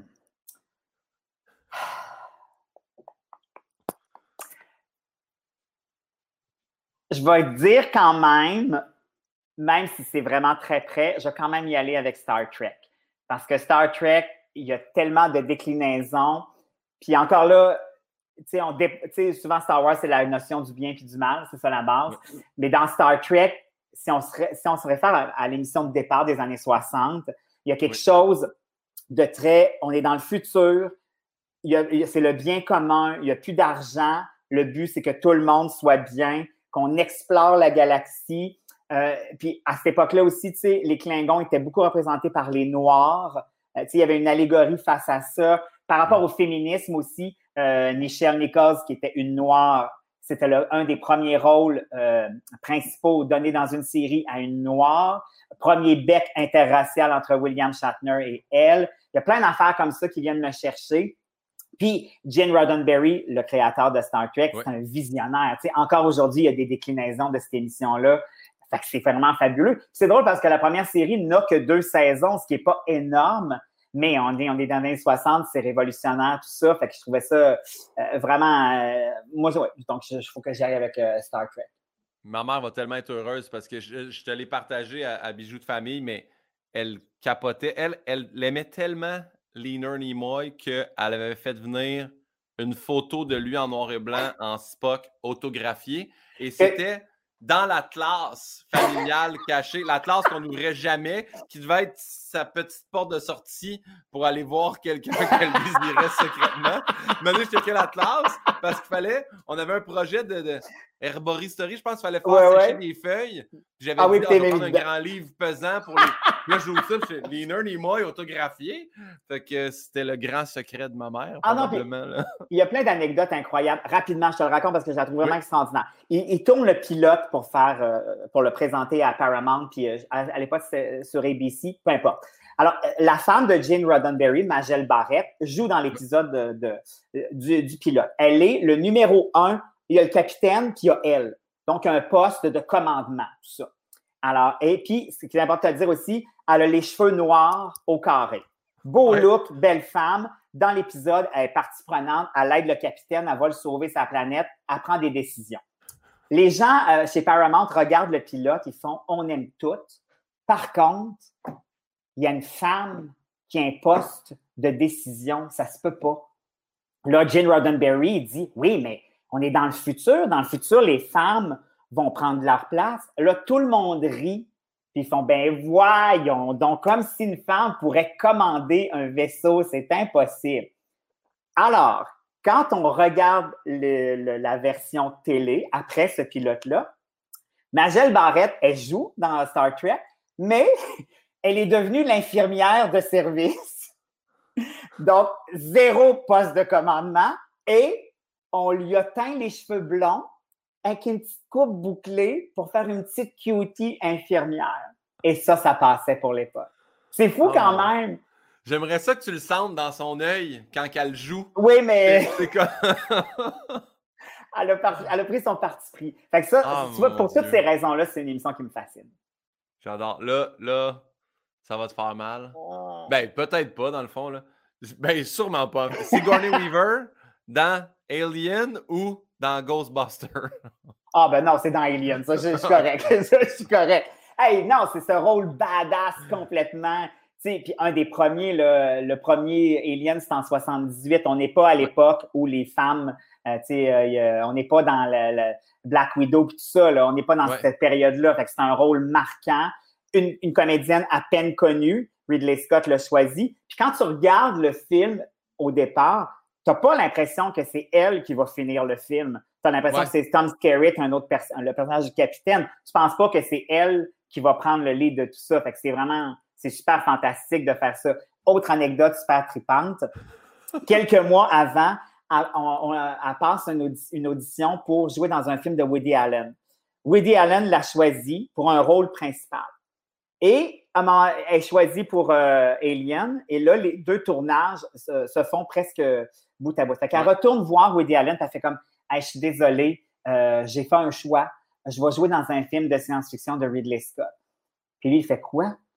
Tu dis non à un film de répertoire de Woody Allen pour aller jouer dans une affaire de science-fiction? Elle fait Ouais, je le sens ce rôle-là, puis je pense que ça va être trippant, tout ça. Puis il fait comme Bah, vas-y, mais c'est le genre de film qu'on va voir deux semaines au cinéma ben puis qui va disparaître après. Et pourtant, ça a été un méga succès. Fait ben que, non, tout ça pour dire que Sigourney dans Alien, euh, all the way. J'ai vu, j'ai vu les Aliens, je veux juste être sûr que je me mêle pas avec. Y, a-t-il une passe? Parce que je me rappelle que j'ai des gars de mon âge. Il y, a une passe où elle est comme en bobette, là. Oui, ça, c'est à la fin, oui. Quand elle est dans la navette de sauvetage, elle s'en va s'installer dans son tube de cryogénie, mais elle se rend compte que le alien est avec elle dans la, la, la, la, la, la, la, le, vaisseau, voilà, ce mot difficile. Donc là, elle va aller. Ah ouais, c'est ça. Oui, oui, on la voit en bobette, puis euh, c'est une petite bobette. Oui, donc je peux comprendre que de jeunes adolescents. ah oui, tiens, ça, ça me réveille quelque chose que je ne connaissais pas dedans de moi. c'est de la science-fiction coquine. oui, exactement. Parfait. Euh, ben on, va, on va continuer dans les choix déchirants dans ce cas-là. Euh, Jean-François ou Louis? Ben là! Quoi? Qu'est-ce qu'il y a? ah. là, je peux, pas, peux pas choisir ça. Parce que je les aime pour des différentes raisons, tu sais. Mais si j'avais un choix, là, tu sais, avec mon cœur de mère, c'est sûr que je suis obligée de dire Jean-François, parce que Jean-François, c'était notre kid. Sais, Il est arrivé à l'école, il avait 18 ans, il quittait son Nicolette du fin fond des bois, il n'était jamais allé dans la grande ville. Fait que, tu sais, je dirais pas que j'avais pris sous mon aile, c'est un peu exagéré, mais un peu quand même. Qui, dans sa belle naïveté de jeune euh, gars de la campagne, Jean-François, moi j'habitais dans le village gay à ce moment-là parce que je savais que j'étais gay et puis ça m'arrangeait. Mais euh, Jean-François, lui, euh, avait loué aussi un appartement dans le village gay tout en sachant que, c'était le village. Il savait pas que c'était le village gay. Puis en plus, il avait loué l'appartement avec deux de ses amis de filles. qui étudiait en théâtre. Fait qu'on a, de l'extérieur, ça avait l'air d'un solide cliché. Oui, oui, oui, fait que ça, ça me faisait beaucoup rire. Là, j'ai expliqué les choses de la vie. Puis euh, après ça, il a déménagé. Mais sur le coup, ça me faisait beaucoup rire. Jean-François pour ces raisons-là, parce que euh, ça va toujours rester mon kid. c'est oui, c'est ça, pour ces raisons-là, parce que Louis était déjà autonome, puis il avait déjà un caractère euh, de mongol, fait que c'était correct. Mais euh, Jean-François, c'était vraiment le kid, ouais. Parfait. Fun noir ou atome crochu? Ah, Atome Crochu, c'est sûr.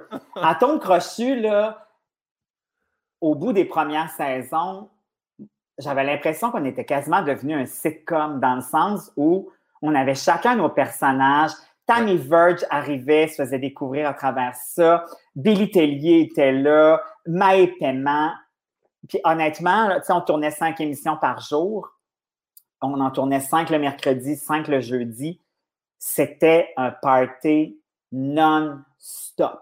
On avait du fun. On, écoute, on se payait la tête des participants. Aucun quiz ne fait ça.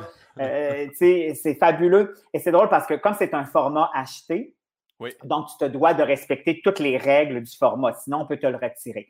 Et euh, à peu près aux 5-6 mois, il y avait Mme Fremantle qui venait vérifier le, le concept et elle, elle était dépassée par ce qu'on faisait de ça. Premièrement, Alexandre Barrette, c'est à peu près le seul dans le monde, parce que habituellement, l'animateur est très straight et les panélistes s'amusaient. Alexandre s'amusait avec nous autres. Ça, elle comprenait pas ça. Elle était dépassée par ça. Puis moi, elle me détestait au départ parce qu'elle avait l'impression que je faisais perdre les concurrents. Ça, ça marchait pas. Après ça, quand elle a vu les codes d'écoute, elle a compris. Mais au départ, ça passait pas pantoute. Mais on avait un laisser-aller, un plaisir. On faisait, on faisait attention là, quand même, mais la production nous donnait beaucoup de latitude. Euh, v aussi, euh, quatre saisons, nous en donnait énormément. Fait qu'on qu'on avait vraiment l'impression que c'était comme devenu un sitcom, cette affaire-là. Ça a été des, super belles, je te dirais les quatre, cinq premières saisons où il y avait comme le noyau qui était presque tout le temps là, avec des fois une personne qui changeait. Mais ça a été tellement trippant. Alexandre était super le fun aussi, hyper généreux, nous tendait énormément de perches. Il savait, on, on était tellement habitués de travailler ensemble qu'on savait où étaient nos zones de confort, où c'est quasiment facile de prédire, moi, si je fais ça, Tammy va répondre ça ou elle va aller vers ça. C'est vraiment merveilleux. Ça a été vraiment. Puis c'est drôle parce que ça fait quand même longtemps que c'est fini, même s'il y a eu 100 millions de reprises, puis que Maï, a eu l'impression d'être enceinte pendant 8 ans. Mais c'est encore quelque chose dont je me fais parler assez régulièrement. Vraiment. Ben, parce que c'est vrai que tu étais un personnage principal marquant de Atome Crochu. Oui, parce que même avec le recul, j'étais comme des fois, je dis des affaires à des participants. Tu fais, hey, on avait. Mais tu sais, les gens, ils venaient aussi dans cette optique-là. Ils s'inscrivaient un peu dans cette optique-là. Mais tu sais, on ne ferait pas ça à silence, on joue. On ne ferait pas ça au trichard. Tu sais, il y avait un laisser-aller qui était extraordinaire. On poursuit. Stand-up ou conférence? Ben, tu sais, j'ai beaucoup aimé faire la conférence parce que ça me sortait de ma zone de confort. C'est une autre façon d'écrire. Mais c'est ça que le stand-up, il y a quelque chose là-dedans. Tu t'amuses avec un sujet. Tu sais, ma conférence, c'était la, même affaire dans le sens où c'était le même sujet tout le long. C'était correct pour ce projet-là. Mais tu sais, le stand-up, tu t'éclates, tu peux aller dans tous les sens, tu peux explorer des affaires aussi moi, je suis pas dans le stand-up à l'américaine. Tu sais, je parle pas de pneus puis deux minutes après de ma belle-mère. Mais, mais j'aime explorer ce genre d'affaires-là. Euh, tu vois, cet été, ce que j'ai fait à, Juste pour rire, ça m'a beaucoup plu. Euh, c'est une des fois où je me suis saucé en allant pas revendiquer, c'est peut-être un peu exagéré, là, mais tu sais, d'aller pointer quelque chose qui me gossait. Je trouve que le stand-up peut permettre ça aussi.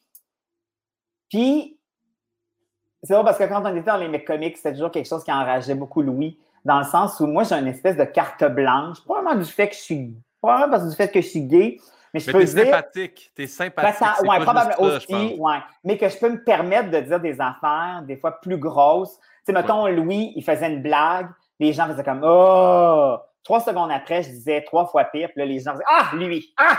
Ça, ça, le, met, ça le mettait, là, ah, pas, pas, pas vraiment maudit, mais il faisait comme, comment ça se fait que moi, je peux pas aller aussi loin? Comme, on dirait qu'on ne peut pas l'expliquer. Il y a quelque chose dans le stand-up qui me plaît beaucoup là-dessus. Merci pour ça. Prochaine, c'est Yann. Yann. Yann a fait quand même des bonnes recherches. Ben oui. Donc, Monsieur Garrison ou Big Gay Al? Ben, Monsieur Garrison, c'est sûr. J'aurais tellement. Parce qu'on a fait juste une saison de, Out Park version Québec. Puis ça, j'aurais vraiment aimé ça qu'on poursuive le projet. Puis moi, ce qui était trippant, dans M. Garrison, c'est que je faisais le prof assez straight, mais il y avait sa marionnette complètement démoniaque qui disait une tonne de vulgarité. Et ça, ça faisait vraiment triper. Vraiment, vraiment. vraiment aimé ça que ça se poursuive, mais malheureusement. Puis aussi, M. Garrison était quand même assez présent dans. Il n'avait pas toujours nécessairement le rôle principal, mais il était souvent dans tous les épisodes. ça, ça me faisait bien, bien gros triper. Puis c'était le premier projet de, doublage que je faisais. Je n'ai pas fait une tonne après, mais fait que j'étais hyper fébrile d'essayer ce nouveau métier-là. Ceci dit, en passant, n'est pas si facile que ça. J'ai beaucoup d'admiration pour ceux qui le font euh, euh régulière, vraiment. Mais j'ai trippé, M. Garrison. M. Garrison. Twitter ou Facebook? J'aime, ça soit toujours comme. Oui, ouais, c'est ça. je vais quand même dire Twitter pour la spontanéité. Puis c'est souvent là aussi, moi, j'aime, tu sais, je mets un statut à tous les jours. Mais ce qui me fait triper, c'est quand les gens se mettent à me répondre. Ça se fait sur Facebook aussi, mais on dirait qu'il y a un roulement plus intensif sur Twitter. Puis je suis forcé d'admettre que les gens qui me suivent m'en sortent des solides, des bonnes blagues, des bonnes réparties. Ça, ça me fait vraiment triper. Euh, tu sais, je, je, je suis content de mon statut, mais ce qui me fait le plus triper, c'est tout ce qui suit après.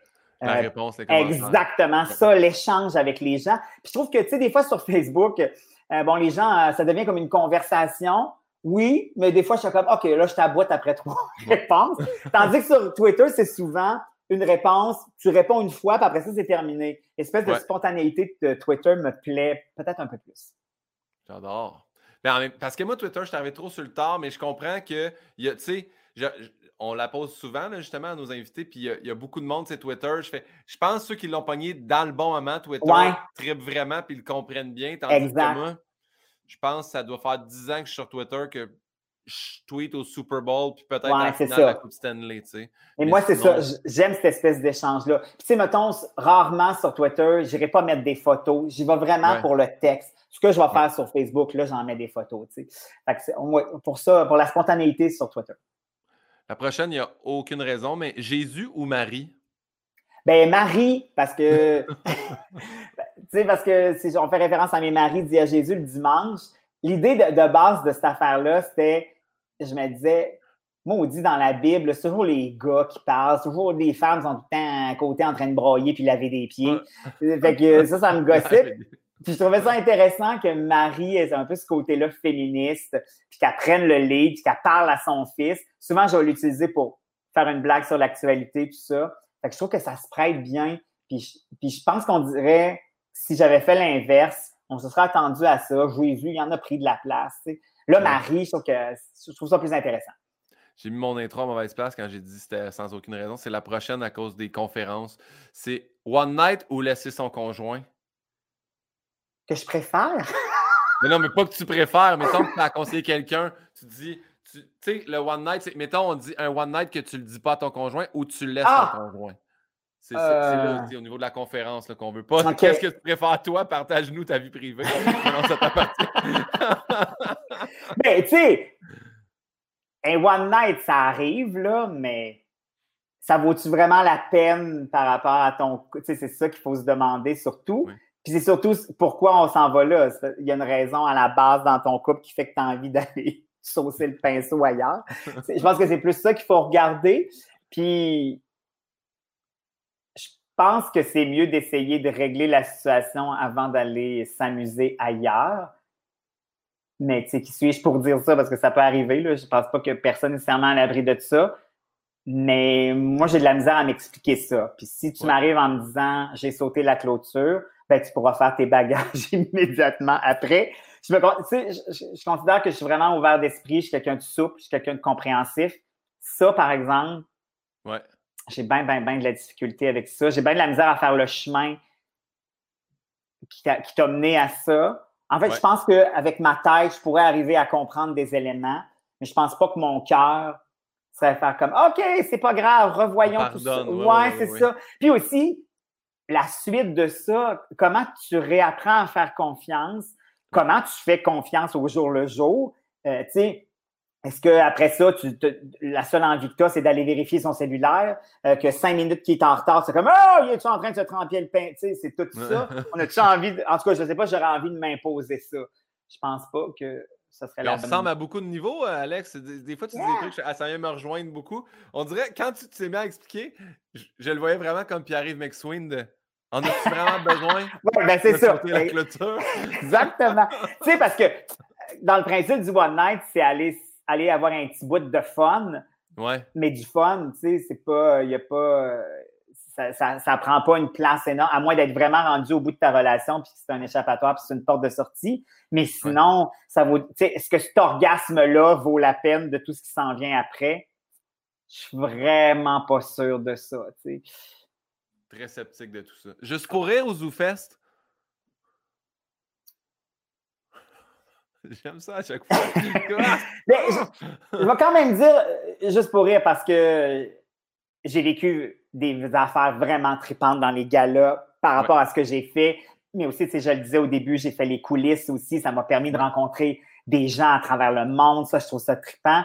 Puis moi, je trouve que j'ai encore cette, euh, cette naïveté-là du plaisir que un numéro de gala, il y a quelque chose d'exceptionnel là-dedans. Il y a quelque chose, même si tu en as fait plusieurs, puis même si des fois on fait comme Ah, tu sais, c'est plus ce que c'était, il y a encore quelque chose de super trippant là-dedans d'être sur une scène un soir donné, dans un gala, que quelqu'un anime, il y a du vrai public, il y a les caméras. Pour moi, il y a encore une fébrilité qui, en tout cas, qui n'est pas, qui est pas sur le bord de retomber. Je repense encore à cet été, j'étais dans le gala de Jean-Thomas puis Rita Baga. J'avais hâte que ça se passe. Les gens étaient heureux d'être dans la salle parce que c'était comme un retour en salle pour eux autres. Fait que, tu sais, je piétinais, je faisais comme, ah oh, yes, allons-y, tu sais, allons avoir ça. c'est un moment tellement intense qui passe rapidement que je sais pas, il y a quelque chose là-dedans.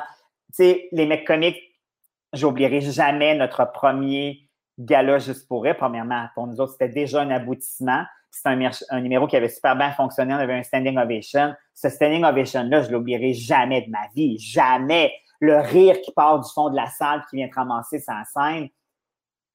T'as beau l'expliquer à quelqu'un, faut le vivre à un moment donné. C'est comme, c'est un petit orgasme, le fun, c'est pas. Fait que c'est ça. Fait que oui. Il y aura toujours quelque chose du gars-là qui est trippant. Puis cette espèce de. Un peu sans. Tu sais, même si tu arrives avec un numéro que tu as rodé ailleurs, c'est un sans filet pareil parce que c'est pas comme, tu sais, tu le sais, tu en fais des shows. Quand tu arrives dans ton show, tu pars ton show, tu t'installes, puis là, ça monte, puis ça monte, puis ça monte, puis une heure et demie après, il y a un apogée. Là, tu as huit minutes. Tu arrives, tu as huit minutes pour, tu sais, fait il y a quelque chose, c'est comme un, un marathon rapide. Tu sais. ouais, ouais, T'as hâte, hâte de les faire rire, mais en même temps, moi, quand j'ai fait Comédia euh, ce week-end, puis un moment j'étais OK, là, je suis déjà à moitié de mon numéro. Ah non, j'achève mon numéro. Ça, va être fini dans 30 secondes. Je peux pas croire que ça s'est. Là, je suis sorti de scène, j'ai fait OK, ça a duré 17 secondes dans ma tête. Là. Fait que, Non, c'est vraiment. Ah non, il y a un kicker là-dedans c'est important de toujours rester un peu nerveux ou fébrile. Ah oui. ah, c'est un gars-là, je vais en faire un autre number. Tu sais, là, ah non, non, non, non, non, non. Ça, non. Ça, il faut jamais prendre un, ça pour acquis. Puis deux, moi, je pense que le quand tu arrives à faire ça un peu sur le pilote automatique, pose-toi des questions. Tu peut-être plus à la bonne place au bon moment ou tu as, une solide aisance. non, ça prend, ça prend cette fébrilité-là, ce kicker. Puis, tu sais, tu le sais, des fois, pour le même numéro, tu le fais un soir, ça a super bien marché, puis un autre soir, pour X raison, ça ne fonctionne pas tout à fait comme ça devrait fonctionner. Ça arrive, ça. Ça arrive. ça peut arriver dans l'état de, de, de galop. C'est pas là qu'on veut que ça arrive. Fait que ça se peut pas. Ça peut pas être trop dans tes bottines. Non, non. Ben, moi, mon premier gala, juste pour rire, tout le monde me dit Ah, tu vas voir le show de 18h, c'est mollo, mais 21h, mm. tu vas capoter. c'est là, 18h, je sors de là, je fais Oh mon Dieu, à 21h, ça va être incroyable. je suis sorti standing, puis à 21h, hey, Colin, ça n'a pas été ça. J'étais arrivé, puis là, Mike Ward, ah, moi, j'ai un show à Zoufet, j'aimerais ça switcher dans le pacing, je peux-tu ah. ouvrir? Fait qu'il ouvre le gala avant moi, là, ça part avec Mike Ward, ben le procès, la patente, tout, tout le monde standing quasiment quand il arrive. Puis après ça, le gars que vous n'avez jamais vu, qui vient faire un 7 minutes sur sa moto, hey, je peux te dire que ma, deuxième représentation était assez mollo. Là? Ah, oui, content qu'il ait gardé la première pour l'écran. Mais c'est ça, mais t'aurais. Tu sais, puis aussi, il y a ça, il y a des, où tu es placé dans le show, puis qu'est-ce qui est arrivé avant. Euh, tu sais, moi, je me souviens d'une fois au Comédia, où probablement le show était déjà trop long. Euh, on le savait en partant. Euh, puis je l'aime beaucoup, Michel Barrette, parce que j'ai travaillé avec lui pendant sept ans pour le plaisir. Mais on est passé d'un numéro de 7 minutes à 8 anecdotes de 27 minutes. Fait que moi, je suis arrivé sur scène, il était comme minuit moins 5 il y avait des trous dans la salle parce qu'il y avait des gens qui avaient colissé le camp. Avec raison, c'est tout correct. Ouais, ouais, Et toi, tu fais comme OK, allô! ouais, ouais, ouais, ouais, ouais. Ben, c'est ça. Même chose, là, c'est le gars-là qui, pas pour relancer, mais nous, euh, Jean-Marc Parent avait fait Hey, je vais faire un petit drop-in juste avant Christine Morancy, que c'est son premier gala. Puis il avait fait une demi-heure. Hey, non, c'est ça. fait que Christine arrive après comme Hey, allô, c'est mon idole, mais en même temps, il est minuit et quart, tu sais. Fait que. non, mais c'est ça. Mais ça, tu vois, moi, c'est quelque chose que.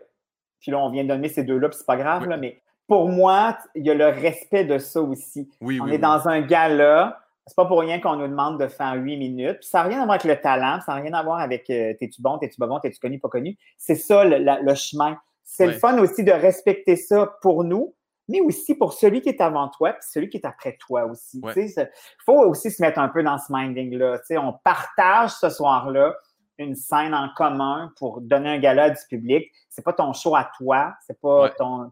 Ça, moi, je trouve qu'il faut être conscient de ça aussi. Moi, moi, en fait, je suis, comme, wow, tu veux faire un effet surprise ou tu, justement, rajoute-toi, vas-y à la fin. Oui, eh oui, exactement, exactement. Fais, une heure et quart. Moi, Défonce pendant huit ans, c'est ça, exactement. oui, tu as tout à fait raison. Tout à fait raison. Parfait. Prochaine question, opération séduction ou ça commence bien? Il est toujours déchiré. Eh oui, c'est vraiment des super bons choix. Mais je suis forcé de dire ça commence bien parce que probablement ça a été super trippant. Puis malheureusement, ça a duré juste un an. Moi, je suis, euh, quand un projet se termine, je suis triste, je fais mon deuil, mais je passe à d'autres choses. Ça commence bien. Je l'ai encore un peu dans la gorge, dans le sens où j'ai l'impression qu'on n'est pas allé au bout de l'idée, qu'on ne nous a pas laissé le temps d'aller au bout de cette idée-là. Puis encore aujourd'hui, pourtant, ça a duré juste une saison, c'est quand même une chose dont Jean-François et moi, on se fait parler assez régulièrement. Puis c'est vraiment l'affaire où j'ai fait comme non, j'ai j'ai l'impression que j'étais Saint-Cheval. On m'a collé ici en bas, puis on a dit non, tu rembarques pas ce cheval-là, c'est fini, va-t'en chez vous. Fait que ça, pour cette raison-là, j'aurais aimé ça aller plus loin, explorer un peu plus loin. Malheureusement, c'est pas arrivé, puis c'est pas toujours nous autres qui décident. Ouais. Fait que ça, c'est dans tout ce que j'ai fait, c'est quelque chose que j'aurais aimé aboutir plus. Peut-être que la deuxième année, ça, on les codes d'écoute n'auraient pas quadruplé, euh, puis je pense pas qu'on serait allé battre euh, Salut Bonjour, qui est une institution depuis les 80 dernières années, mais on sentait qu'on allait chercher un public qui avait envie d'autres choses. Il fallait proposer d'autres choses. Proposer la même chose que Salut Bonjour, ça n'aurait rien donné. Fait que c'est ça. Fait que pour ça, c'est quelque chose que j'aimais beaucoup faire. Fait que ça, j'ai un peu l'impression d'avoir euh, pas fini cette affaire-là. Coït interrompu. Ouais, exact. Mais on poursuit dans ce que tu as fait. La mode en vedette ou Alex en Floride? Ça, c'est plus facile. Alex en Floride. Alex en Floride parce que quand on m'a proposé ce projet-là, puis on a dit qu'on va faire 10 émissions d'une heure sur la Floride, j'ai fait Ouais, mais un coup qu'on va avoir fait South Beach, Miami, puis Fort Lauderdale, qu'est-ce qu'on va faire là, tu sais? Fait que j'étais arrivé avec un solide bagage de préjugés en Floride. Ceci dit, on avait travaillé les émissions avant, je savais ce que j'aimerais allais faire. Mais j'ai été forcé d'admettre que j'ai découvert des affaires vraiment tripantes mettons, moi, toute la côte ouest de, la Floride que je connaissais pas pantoute, ça a été coup de cœur sur coup de cœur, euh, vraiment trippant. Euh, tu sais, moi, le, le, Key West, je n'étais jamais allé là, j'ai trouvé ça magnifique. Le chemin pour partir de Miami pour se rendre à Key West en voiture, c'est magnifique. C'est juste des ponts entre des îles, c'est super beau. Fait que ça a été finalement, tu sais, j'y allais pas à reculons, là, mais tu sais, je me disais, hey boy, il y a un coup qu'on va avoir pris un drink puis manger une poutine avec les Québécois dans un dans un truc de roulotte, qu'est-ce qu'on va faire? Mais c'est ça, j'ai été forcé d'admettre que je suis revenu de là vraiment charmé par la Floride. Puis il y a des endroits où je suis retourné parce que je trouvais ça trippant. Puis j'ai vraiment fait des super découvertes. Fait que c'est un show que j'ai beaucoup aimé faire. Là, Yann est venu fou pendant notre discussion, puis il m'a envoyé en texto d'autres questions, mais on, les fait rafale, si tu veux. Rafale, rafale, euh, OK. Deux, mais non, mais c'est 2001, l'Odyssée de l'espace ou Rencontre du troisième type? Rencontre du troisième type, c'est sûr. Écoute, c'est un Spielberg incroyable, euh, fait en 77, puis qu'encore aujourd'hui, bon, hein, les effets spéciaux sont un peu, mais ça marche, ça se pourrait encore aujourd'hui. Il y a quelque chose de fascinant puis moi, ça me fascine les extraterrestres. Je me dis, ça se peut pas qu'on soit seul, c'est une planète. Là. Il y en a des miquettes de l'espace qui pourraient venir nous voir.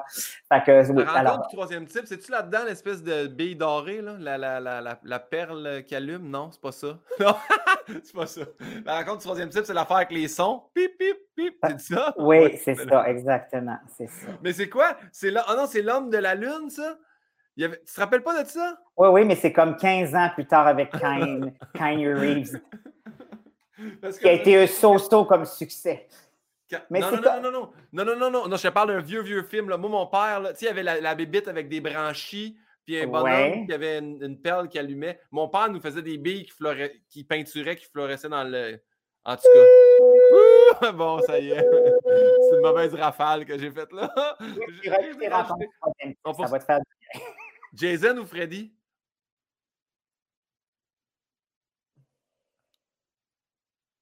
Suis quand même obligé de dire euh, Jason. C'est un classique. C'est un beau colosse. Il porte bien le masque. Puis, si on regarde tous les films, euh, les, même les derniers sont quand même meilleurs que les derniers de Freddy. Puis au niveau de, des morts, il y a plus d'originalité avec euh, les Vendredi 13. Les massacres sont mieux réussis. les, les, massacres sont mieux faits. Halloween ou Exorciste? Halloween. Halloween, c'est sûr, c'est sûr.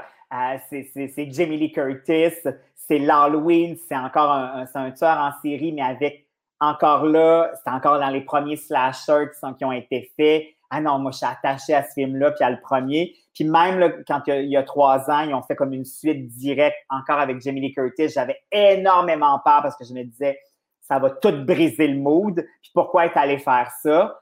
Ça a été un, c'est extraordinaire comme film. Puis là, on attend la suite qui va sortir enfin en octobre, qui devait sortir l'année passée, mais à cause de la pandémie, c'est pas arrivé. Fait que non, non, Halloween all the way. Puis la musique, la musique de, de, Carpenter est extraordinaire. Yann relance avec Madonna ou Sigourney Weaver. Ah ben non. L'article du journal, ça dit qu'il était fan de Madonna. Ben oui, je suis un grand fan de Madonna. De pas loin, elle va battre Sigourney. Parce que Madonna, c'est. Probablement, tu sais, moi, c'est le premier disque vinyle 33 tours que j'ai acheté avec mon argent de poche, que j'avais gagné en, genre, en gardant. Tu sais, l'espèce de transition où tu as encore envie de jouer avec tes petits bonhommes de Star Trek, mais aussi il y a l'appel de l'adolescence qui se fait sentir. J'étais dans cette transition-là, moi, avec Madonna. Puis, tu sais, pour moi, Madonna, c'est des années, des années de hits, mais aussi une fille qui a su maîtriser son image, le marketing, elle a toujours été à l'avant-garde de bien, bien, des affaires. Elle se faisait retirer un clip sur Much Music, sur MTV. Dix minutes après, elle sortait en cassette, elle en vendait une tonne. Je veux dire, il y a quelque chose du marketing instinctif qui est fabuleux de cette femme-là. Euh, j'ai dit à ma blonde l'autre fois parce que je suis allé dans le quartier, le magasin général à Québec. Ouais. Puis, euh, je regardais, j'aime ça voir les vieilles affaires. Et là, j'ai vu le Playboy 84 de Madonna. je l'ai acheté, je disais à ma blonde, j'ai acheté un Playboy, j'ai dit, mais c'est là Madonna, dit, ben, c'est parfait. Mais c'est sûr. Chalet, elle au bout, comme yes, yes, yes. Exact. Tu vois, son livre Sexe à l'époque, tu sais, elle a fait des, des copies limitées, 100 pièces chaque j'avais ramassé mon argent, j'avais précommandé euh, à la librairie euh, sur euh, à librairie Pantoute sur justement sur la rue Saint-Jean aussi. Tu sais, il y a quelque chose de phénoménal là-dedans. c'est une femme qui a, déplacé bien, bien, des montagnes. Là, là, Yann, il faut que tu arrêtes là, après ça. Là. Mais l'album Like a Prayer de Madonna où on chante toujours dans notre char de notre Ça, c'est assez facile. On y va avec Like a Prayer. D'ailleurs, Like a Prayer, c'est mon album préféré de Madonna, euh, pas particulièrement à cause de la tune Like a Prayer, mais tout cet album-là. C'est le, moment aussi où elle est de son image un peu de jeune vierge offensée à quelque chose d'un peu plus mature puis adulte. Ou aussi, là, c'est là qu'elle a commencé beaucoup à écrire ses chansons pour moi, c'est un album super important de Madonna. Puis, quand j'achetais le, le 33 tours à l'époque, il sentait le patchouli. Ça, c'était vraiment extraordinaire. Oh! OK. Et ça, c'est la dernière question des rafales. Parfait. Donc, ça, c'est la question à... Chaque fois que tu vas à la salle de bain chez vous, ça sonne à la porte et c'est quelqu'un en danger qui va mourir si tu ne réponds pas. Ou chaque fois que tu rencontres quelqu'un de nouveau, quand il dit son nom, tu dois répondre Arc. Je vais quand même prendre les prénoms. Je pense que j'assumerais plus que je dirais Arc. Arc, tu s'appelle Louise. Arc, Simon. Oui, oui, oui, je vais en the avec ça. Parfait. Fin des rafales. Qui, je pense qu'on a fait les plus longues rafales avec toi. Mais oh, je suis désolé, j'ai une grande gueule. Mais non, mais non, mais non c'est parfait, j'adore ça. Puis j'aime que tu réussis à trancher. Souvent, les gens font Ah, je peux pas. Ouais, non, moi, je. Non, c'est tough, mais je, je tranche quand même. Donc, euh, maintenant, question normale, traditionnelle. C'est quoi ta, ta, plus grande peur ou une de tes. Ah, si as-tu une phobie, as-tu quelque chose, tu fais ça, là, ça me donne la chienne? Euh, j'ai pas beaucoup de phobie. Je suis pas. Euh, tu sais, mettons, je suis pas celui qui triple le plus dans les hauteurs, mais je suis quand même. Tu sais, j'ai fait, fait du bungee, j'ai fait des trucs de même, puis l'adrénaline fait en sorte que j'ai envie de le faire. Je suis pas vraiment dans, dans, les phobies. Dans les, dans, les peurs, euh, il y en a une que, que, que, j'ai. Quand je cours, à un moment donné, quand je cours, la pensée qui me vient souvent, c'est comme Oh mon Dieu, si je plantais par en avant, je pourrais me péter les palettes. Ça, c'est récurrent. Depuis que je suis jeune. arrivé? Non, mais quand j'étais jeune, quand j'étais jeune, ça m'arrêtait de courir. J'arrêtais. C'est vrai? Oui. Là, adulte, j'ai compris que ça se pouvait que ça n'arrive pas. Mais quand je jogue, des fois, il me revient cette pensée-là de faire comme si je trébuchais puis je me pétais les palettes. C'est une grande peur. Ben, crime, oh, c'est pas peur. On pas peur de brûler vivant ou de noyer dans une bonbonne. Non, ben, ça doit faire mal, les palettes, ça doit faire mal. Ben, moi, pour mes aides pétées, souvent, je te dirais, si tu, les, si tu te les casses directement dent à dent, ça fait pas si mal. Si tu, si tu t'accotes les babines, puis là, ça fait, là, ça fait mal. Non, c'est ça, tout ça. Non, c'est trop, c'est trop. C'est trop, oui, exact. Ça, c'est vraiment une peur. Qu'est-ce que tu souhaiterais pas à ton pire ennemi? Ah, ah. ah. C'est dur parce qu'il y a des choses qu'on a envie de souhaiter à notre pire ennemi. ben, c'est drôle parce que euh, en ce moment, moi, ma mère, à 79 ans, elle est en train de perdre la vue. Elle va devenir complètement aveugle. C'est ça, c'est pas. C'est pas. Puis je me ça, je fais comme quand tu as vu, puis que là, tu la perds. Tu sais, là, je la vois, ma mère, là, est en train de faire une transition vers euh, un jet puis euh, des fois, je m'accroche dans un verre ça, je ne souhaiterais pas ça à mon pire ennemi en ce moment parce que je le vois ce que ça donne. Puis, tu sais, j'essaie de, m'imaginer. Tu sais, ça m'arrive d'être chez nous, puis parce que ma mère, elle a un œil dont elle voit déjà plus, puis l'autre est à peu près à 30 Fait que je sais techniquement ce que ça peut faire. Fait que je le fais. J'étais comme, hey, ma mère, en ce moment, c'est ça. C'est ça sa nouvelle réalité, tu sais. Fait que, ouais, ça, je pense que je pense pas que je souhaiterais ça à mon pire ennemi. Il y avait, il y avait une, euh, une dame, euh, pendant, pendant la pandémie, elle faisait ça. Il y a une dame aveugle qui faisait des, des lives euh, Instagram, puis avec l'invité, il devait faire. Ah oui, oui, oui, tout à, fait. Oui, exact. Puis c'est, tu vois, même, même angoisse d'imaginer. Puis moi aussi, j'ai déjà fait là, à la maison en faisant OK, là, je fais une minute où ouais, j'essaie de. Ouais, ouais. Fait que. C'est beaucoup ben, de deuil à faire. Tu sais, puis tu passes de autonomie. Puis tu sais, ma, puis je ne sais pas, je n'ai jamais vécu, mais j'ose croire que si, mettons, ça arrive, n'importe quoi, à l'adolescence, jeune adulte, tu sais, il y a une force que tu veux faire comme OK, je vais m'adapter à ma nouvelle réalité parce que j'ai encore un bon bout de vie. Ma mère, elle a 79 ans, là, tu sais, elle, elle révolutionnera pas la patente, là, tu sais, fait que c'est aussi, c'est une autre façon d'aborder euh, cette espèce de problème-là. Fait que, tu sais, puis c'est quand elle me dit, je trouve ça dur ou tout ça, ou on a cette discussion-là, tu essaies de trouver les mots réconfortants, tu essaies de trouver les mots encourageants. Mais il n'y en a pas tant que ça. Je ne peux pas faire croire à ma mère que ah, c'est pas grave, euh, tu vas avoir une canne, ça va être. C'est pas ça, là. C'est mm. pas ça. Fait que c'est ça. Fait que ça, je pense pas que je souhaiterais ça à mon pyrénées. Mais ben là, on, switch avec. C'est quoi pour toi le bonheur parfait? Ah! des, fois, des fois les pacings de questions. Non, c'est super correct, c'est super correct. Euh, moi, là, je ne suis pas un gars de grand bonheur. Même ah que étrange, on dirait que dans ma tête, je vois complètement l'inverse, mais. Non, moi, les grands bonheurs, même, ça me gosse. Euh, dans le sens où, tu sais, euh, même dans mon entourage, les grandes effusions de bonheur, j'étais comme Oh mon Dieu, arc, arc, je t'aurais dit là. moi, je trouve que le bonheur, c'est les petites choses de la vie qui prennent leur place. Ça ça, ça, je carbure à ça.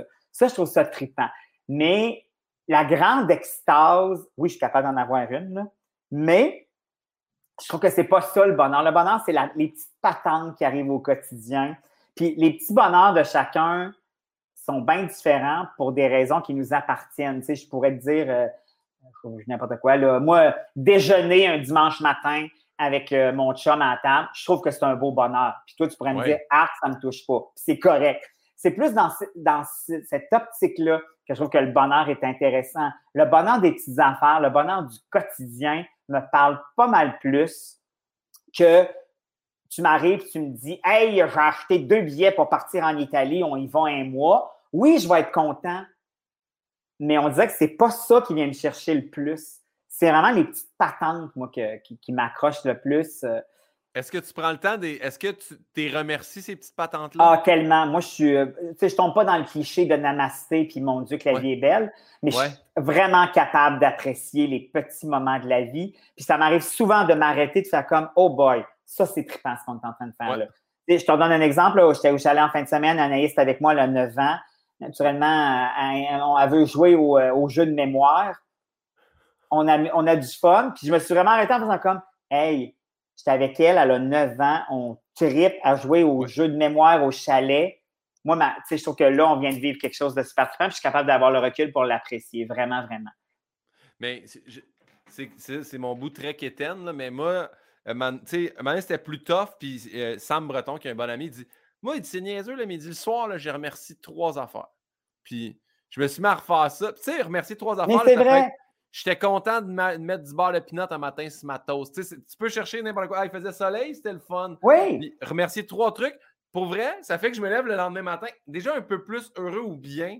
Puis, même chose, là, j'essaie d'en profiter. Puis, nous aussi, là, on, est on s'est pris un petit chalet chaque, là.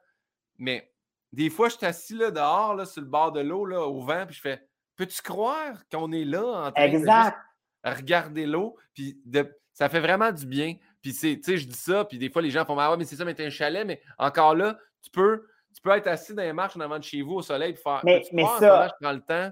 Mais oui, puis tu as raison. Puis quand les gens nous disent ça, je veux dire, on pourrait à chaque fois tourner ça de cette façon-là. Je comprends. C'est sûr que c'est facile quand. Oui, mais. Puis, tu sais, tout le monde a ses bouts heureux, ses zones de confort, puis ses bouts de chenoute. Personne n'est épargné dans la vie que tu sois riche, pauvre, que tu aies la job que tu veux. Pas, je veux dire, on est tous confrontés à un moment donné à de la merde. Fait que arrêtons de. Tu sais, puis moi, je déteste comparer les bonheurs puis aussi comparer les malheurs. Euh, le, malheur de quelqu'un, c'est pas nous autres qui le vit. Cette personne-là, peut-être que toi, ça te toucherait pas, mais cette personne-là, pour les raisons qui y appartiennent, c'est son malheur en ce moment. C'est ça qu'elle vit, qu'elle trouve difficile. On n'a pas à, à, quantifier ou à juger ça, ça nous appartient pas. Fait que, tu sais, moi, quand on me dit Ah, ben c'est sûr, toi, euh, tu as pu te payer un. Oui, mais oui, mais toi, tu as peut-être. Tu sais, je veux dire, à, partir de là, on pourrait toujours comparer puis jamais être satisfait. Puis tu as raison quand tu dis, tu sais, choisir trois trucs, mettons, le soir. Puis ça aide, je pense, à prendre le recul. Si on a l'impression des fois que notre journée a été mal au complet, ça se peut. Mais des fois, juste aller trouver comme ah, OK, ça a été mal, mais il y a quand même eu ça. Il y a quand même eu ça. Puis effectivement, le lendemain, ça permet de repartir la machine. Prochaine question, encore très bien pacée de bonheur à. ça a été quoi, selon toi, ta plus grande épreuve? Ben, tu sais, moi, mon coming out s'est fait facilement. Ça n'a pas été une période difficile parce que ma mère l'a bien pris. Puis déjà, dans ma famille élargie, j'avais déjà un oncle qui était gay, une tante qui était lesbienne. Fait que dans ma famille élargie, c'était quelque chose de somme toute assez banal. Eux autres amenaient leur conjoint. Mais tu sais, je suis forcé d'admettre que c'est une étape vraiment importante en ce qui nous concerne. Là. Puis que quand tu fais ton coming out, premièrement, il faut s'accepter nous autres mêmes avant de demander à quelqu'un qui est en face de nous autres de nous accepter. Si tu n'es pas bien avec toi, tu ne peux pas demander à quelqu'un qui est en face de toi d'être bien avec ta situation.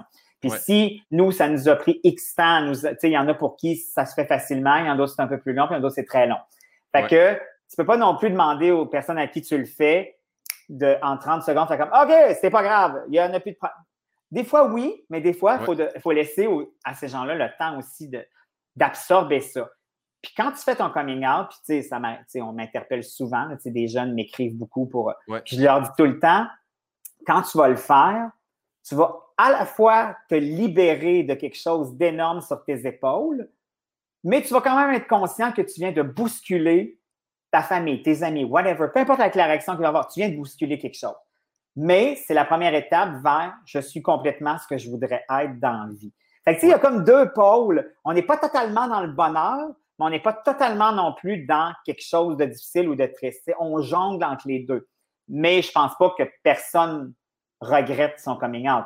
Mais ça vient aussi avec sa dose d'acceptation de difficulté. Puis comme on le disait tantôt, on vient pas tous de la même place, on n'a pas tous le même background, puis les personnes qui sont en face de nous autres non plus. Mais je pense que ça reste une étape vraiment importante avec son lot de, de bonheur et des fois d'un peu plus euh, difficile. Moi, je l'ai fait tôt, je l'ai fait, j'avais 17 ans.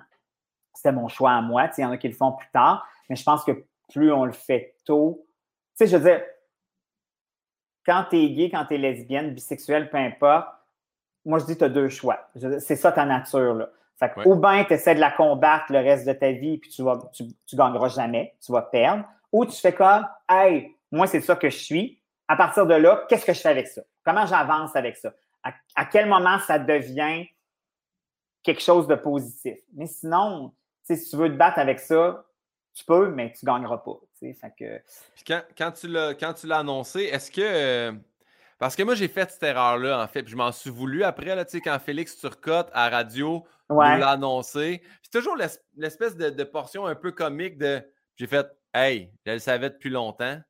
Puis ça m'insulte, ça. Il dit, ça me fâche. Lui, il a dit ça, OK. Ouais. J'ai fait, hey, c'était bien, excuse-moi, t'as raison, tu sais, c'était quoi mon droit de dire ça? Puis en fait, je le savais pas. On peut avoir des. Mais est-ce que tu as eu du gros du monde qui Hey, on le savait, tu sais? Euh, oui, mais moi, ça ne m'a pas dérangé. Pour moi, ça n'avait plus d'importance rendu là. Que tu me dises ça, que tu le savais, que tu t'en doutais ou que tu t'en doutais pas pantoute, ouais. moi, je, je m'en foutais totalement de ça.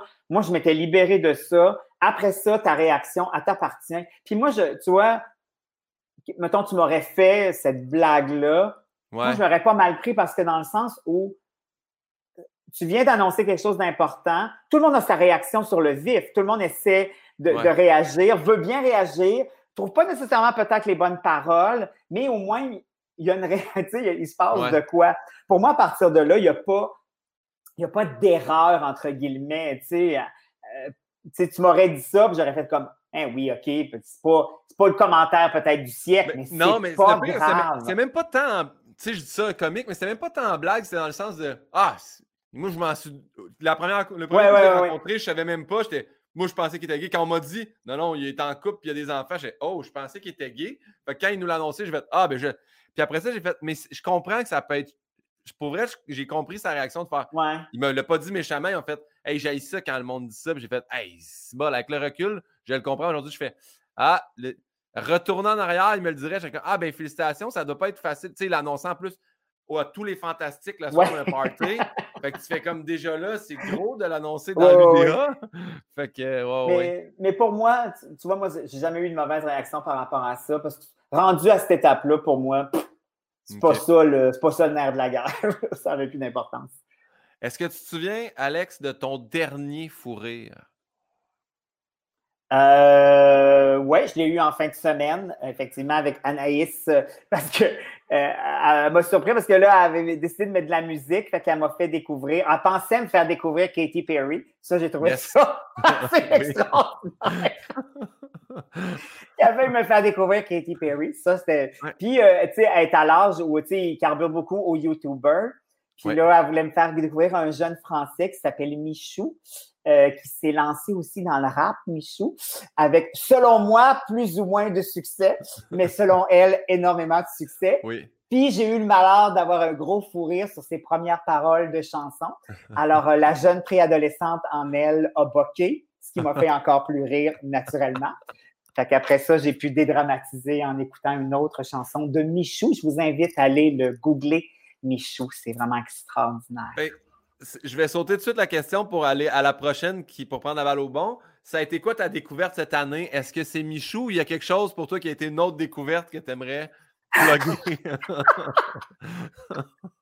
Va y aller avec Michou. Ah oui? hey, non, ben non, ben non. Non, euh, attends, oui, c'est sûr qu'il y a plein de découvertes. Ah, Moi, j'aime beaucoup la musique, naturellement. Euh, j'ai découvert cette année une chanteuse qui s'appelle Jessie Ware qui a fait une espèce d'album euh, son, moi je tripe sur les années 80, oh surprise, qui a fait un album euh, très années 80 pop euh, qui flirte avec le disco. Ça, je la connaissais pas du tout avant. fait que j'ai épluché cet album-là. Puis ça a été mon album quand on est retourné en mode pandémique. Oui. Où là, c'est ça. Fait que ça m'a été très salutaire au niveau du de la playlist de jogging parce que je devais retourner euh, courir dehors, chose que je déteste. J'aime ça courir sur un tapis roulant. Je sais, c'est niaiseux, mais c'est ça. mais Jessie m'a accompagné euh, dans ce moment-là où j'étais en paparchouine de retourner prendre le risque de me péter les palettes sur un trottoir. Jesse Ware, je vais retenir ça. Et euh, la prochaine question, je l'ai volée à, RuPaul's Drag Race. OK. Qui demande toujours aux finalistes qu'est-ce que tu dirais au jeune toi-même? Fait que si tu avais la chance de croiser le jeune Alex, qu'est-ce que tu lui dirais? Euh, je dirais, prends ça plus relax. Moi, ça, ça m'a pris du temps avant. Moi, je voulais tout de suite. Ouais. J'avais pas de patience. Je voulais que le travail arrive vite. Je voulais que si arrive vite. Je voulais un chum vite. Je voulais tout, tout vite. Puis on dirait qu'à un moment donné, à fin de la vingtaine, début trentaine, j'ai comme compris que ça se pouvait que les choses, un, n'arrivent pas au rythme qu'on pense que ça va arriver. Ce qui, moi, souvent, je, je me battais contre ça. J'étais comme, non, non, ça va aller à mon rythme. Des fois, oui, mais des fois, non. Fait que ça, j'aurais aimé ça le comprendre beaucoup plus tôt. Ça m'aurait évité des frustrations. Et aussi, des fois, d'avoir l'impression que j'y arriverais pas, quand dans le fond, c'était juste pas le bon moment. Bon, ça, c'est facile de le dire avec le recul. Oui, oui. Mais tu sais, il y a des, je suis sûr que ça t'est arrivé aussi. A des affaires où tu fais comme, ah, finalement, c'est correct que ce soit arrivé là. On le comprend pas toujours sur le moment, tu sais. Mais ça, j'aurais aimé ça, comprendre ça plus vite parce que probablement que j'aurais été en paix avec certaines affaires. En fait, j'aurais compris que ça ne me donnait rien d'être en maudit par rapport à ces trucs-là. Tu sais. Mais, ça, je humour, du moins. Oui. je pense que, tu sais, on a tous le « je veux tellement faire mon premier gala », puis quand tu fais ton premier gala, tu fais Et Colin, ça n'aurait pas été grave, j'attends un an. Exact, c'est ça. C'est tout ça aussi qu'on comprend avec le Tout ce genre d'affaires-là. Puis beaucoup par... moi, ça a été beaucoup lié au travail, mais même dans ma vie personnelle, où de faire comme Hey, c'est correct, c'est calme tes nerfs. Fait que ça, c'est quelque chose que j'ai appris, à mon sens, à moi, un peu sur le tard. Là, maintenant, j'ai plus de, de, recul par rapport à ça. Mais si je me parlais, mettons, à 18, 19 ans, là, c'est une des choses importantes que je me dirais. Prends ton gaz égal. Puis aussi, on n'est pas le nombril de la Terre. je veux dire, euh, on a des... Non, mais moi, j'avais souvent l'impression aussi que fallait que ce soit moi à qui ça arrive. Il fallait que moi. Quand des fois, c'est comme, il n'y a pas juste toi, là, calme-toi. oui, ça, je me dirais ça avec en insistant beaucoup. Parfait. Et là, euh, mon dernier invité avait une question pour toi, parce que je demande toujours à mon oui, bien sûr. question à lui suivant. C'était Frédéric Pierre. Et tu vois, ma mère a posé une, question routine beauté sur la peau et Fred demande, et c'était très sincère, est-ce que ce sont tes vrais cheveux? Et ça, ça me fait rire. Ça me fait vraiment rire que ces cheveux-là reviennent tout le temps sur le terre. Oui, bien sûr, c'est mes vrais cheveux. Mais tu vois, ça, me fait, ça m'intimidait parce que je me disais, imagine qu'il me dit non. On dirait que c'est non, c'est une perruque, Guillaume. J'aurais fait ah, c'est correct, mais en même temps, c'est un peu. Oui, je comprends. Mais, non, le savoir.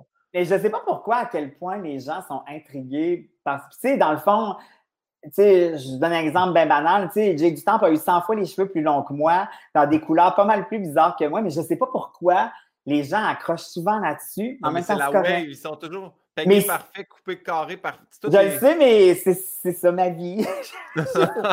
mais ceci dit, euh, Fred peut dormir tranquille, ce sont mes vrais cheveux. Ceci dit, si j'avais eu pour X raison à porter une perruque, je l'aurais assumé aussi, mais ce n'est pas, du moins pour le moment, le cas. Parfait. Et là, tu pourrais avoir trois perruques puis en mettre une dans ton oui! quand J'aurais toujours deux perruques de prête à la maison. Euh, et, là, lui aussi est allé à deux volets dans ce cas-là. OK, parfait. combien ça te coûte par année en dépenses coiffure, salon, produit? Mais là, ça se peut que tu n'achètes pas le budget annuel de tes cheveux non plus. Oui, c'est ça, je ne le calcule pas, mais c'est cher, c'est sûr. Oui. C'est cher parce que, tu sais, moi, je, surpris, je ne suis pas vraiment blonde dans le vie. Fait que je puis moi, je, je, je, les fais entretenir régulièrement. Fait que oui, oui, je, je, mets, je mets un bon prix. Puis au niveau des produits aussi, parce que comme je suis frise naturelle, j'ai le grichou qui arrive rapidement. Fait que je dois entretenir tout ça. Oui, effectivement. merci. Fred Pierre va bien. Oui, merci, Fred. Merci. Et mon prochain invité, en fait, magie du web, moi, je t'ai écrit déjà à l'avance pour avoir la question, mais quelle serait la question que tu poserais à Laurent Turcot, qui a un podcast sur l'histoire vous le dira? Et ben, un podcast, une chaîne YouTube. Oui, exactement. Et ceci dit, il fait une super bonne job. Il y a une façon de vulgariser l'histoire puis de rendre ça assez sexy, merci. Euh, ben, je lui demanderais, est-ce qu'il y a un moment d'histoire qui effacerait? Y a-t-il un bout que lui enlèverait? J'imagine qu'il va dire non parce qu'il carbure à. Puis il a le respect de l'histoire, mais je serais quand même curieux de savoir euh, quel bout qu'il enlèverait? Je sais la réponse, mais j'invite les ah, gens. Ah, ben oui, c'est ça, tu le sais. Puis ben, on est rendu au bout, Alex. On a, on a passé le questionnaire au complet. Est-ce qu'il y a des choses, en terminant, que tu aimerais plugger? Y a des trucs qu'on doit aller regarder, des places où te suivre, des choses à consommer? Qu'est-ce qu'on. Euh, ben, dans mon cas, à moi, c'est juste la TV. Je pense que ça va être un défi. On en a parlé, euh, en fait, pour faire plaisir à ta mère aussi. Fait que ça, c'est un défi que je trouve bien, bien fun. J'ai hâte de commencer ce projet-là. Euh, vraiment, ça va m'occuper cet automne, cet hiver. Je fais un petit retour à la radio aussi avec le matin à, à, à FM pour aller chroniquer les jeudis. Ça aussi, je trouve ça bien fun. Puis, une affaire qui m'allume beaucoup, je commence à écrire mon premier livre d'horreur. wow! Et là, j'ai commencé à l'écrire. Je commence là, là j'ai mon oh, synopsis de fait, puis je le dis tout de suite. Là. Et madame qui m'aime, qui trouve rigolo, qui est le fun, ce ne sera pas ça. ça, ne sera pas pour vous. C'est ça. ce sera violent, sanglant. Voilà. Wow! Ça, ah, ben, ça, ça, cool. vraiment très. Très cool, félicitations pour ça. Merci. Ben, merci infiniment, Alex, de ton temps. Ah, oh, t'es tellement le fun, Guillaume. Ah, c'est. Là, je vais partir le générique. Fait que je vais, je vais dire ciao, je vais te laisser dire au revoir. Puis je pense, ça part violent, là, mais. OK. Fait que, Alex, merci de ton temps. Je te dis ciao. Je te laisse le mot de la fin. Merci à toi, Guillaume. Ça a été un super plaisir. J'ai hâte qu'on se revoie. Yeah!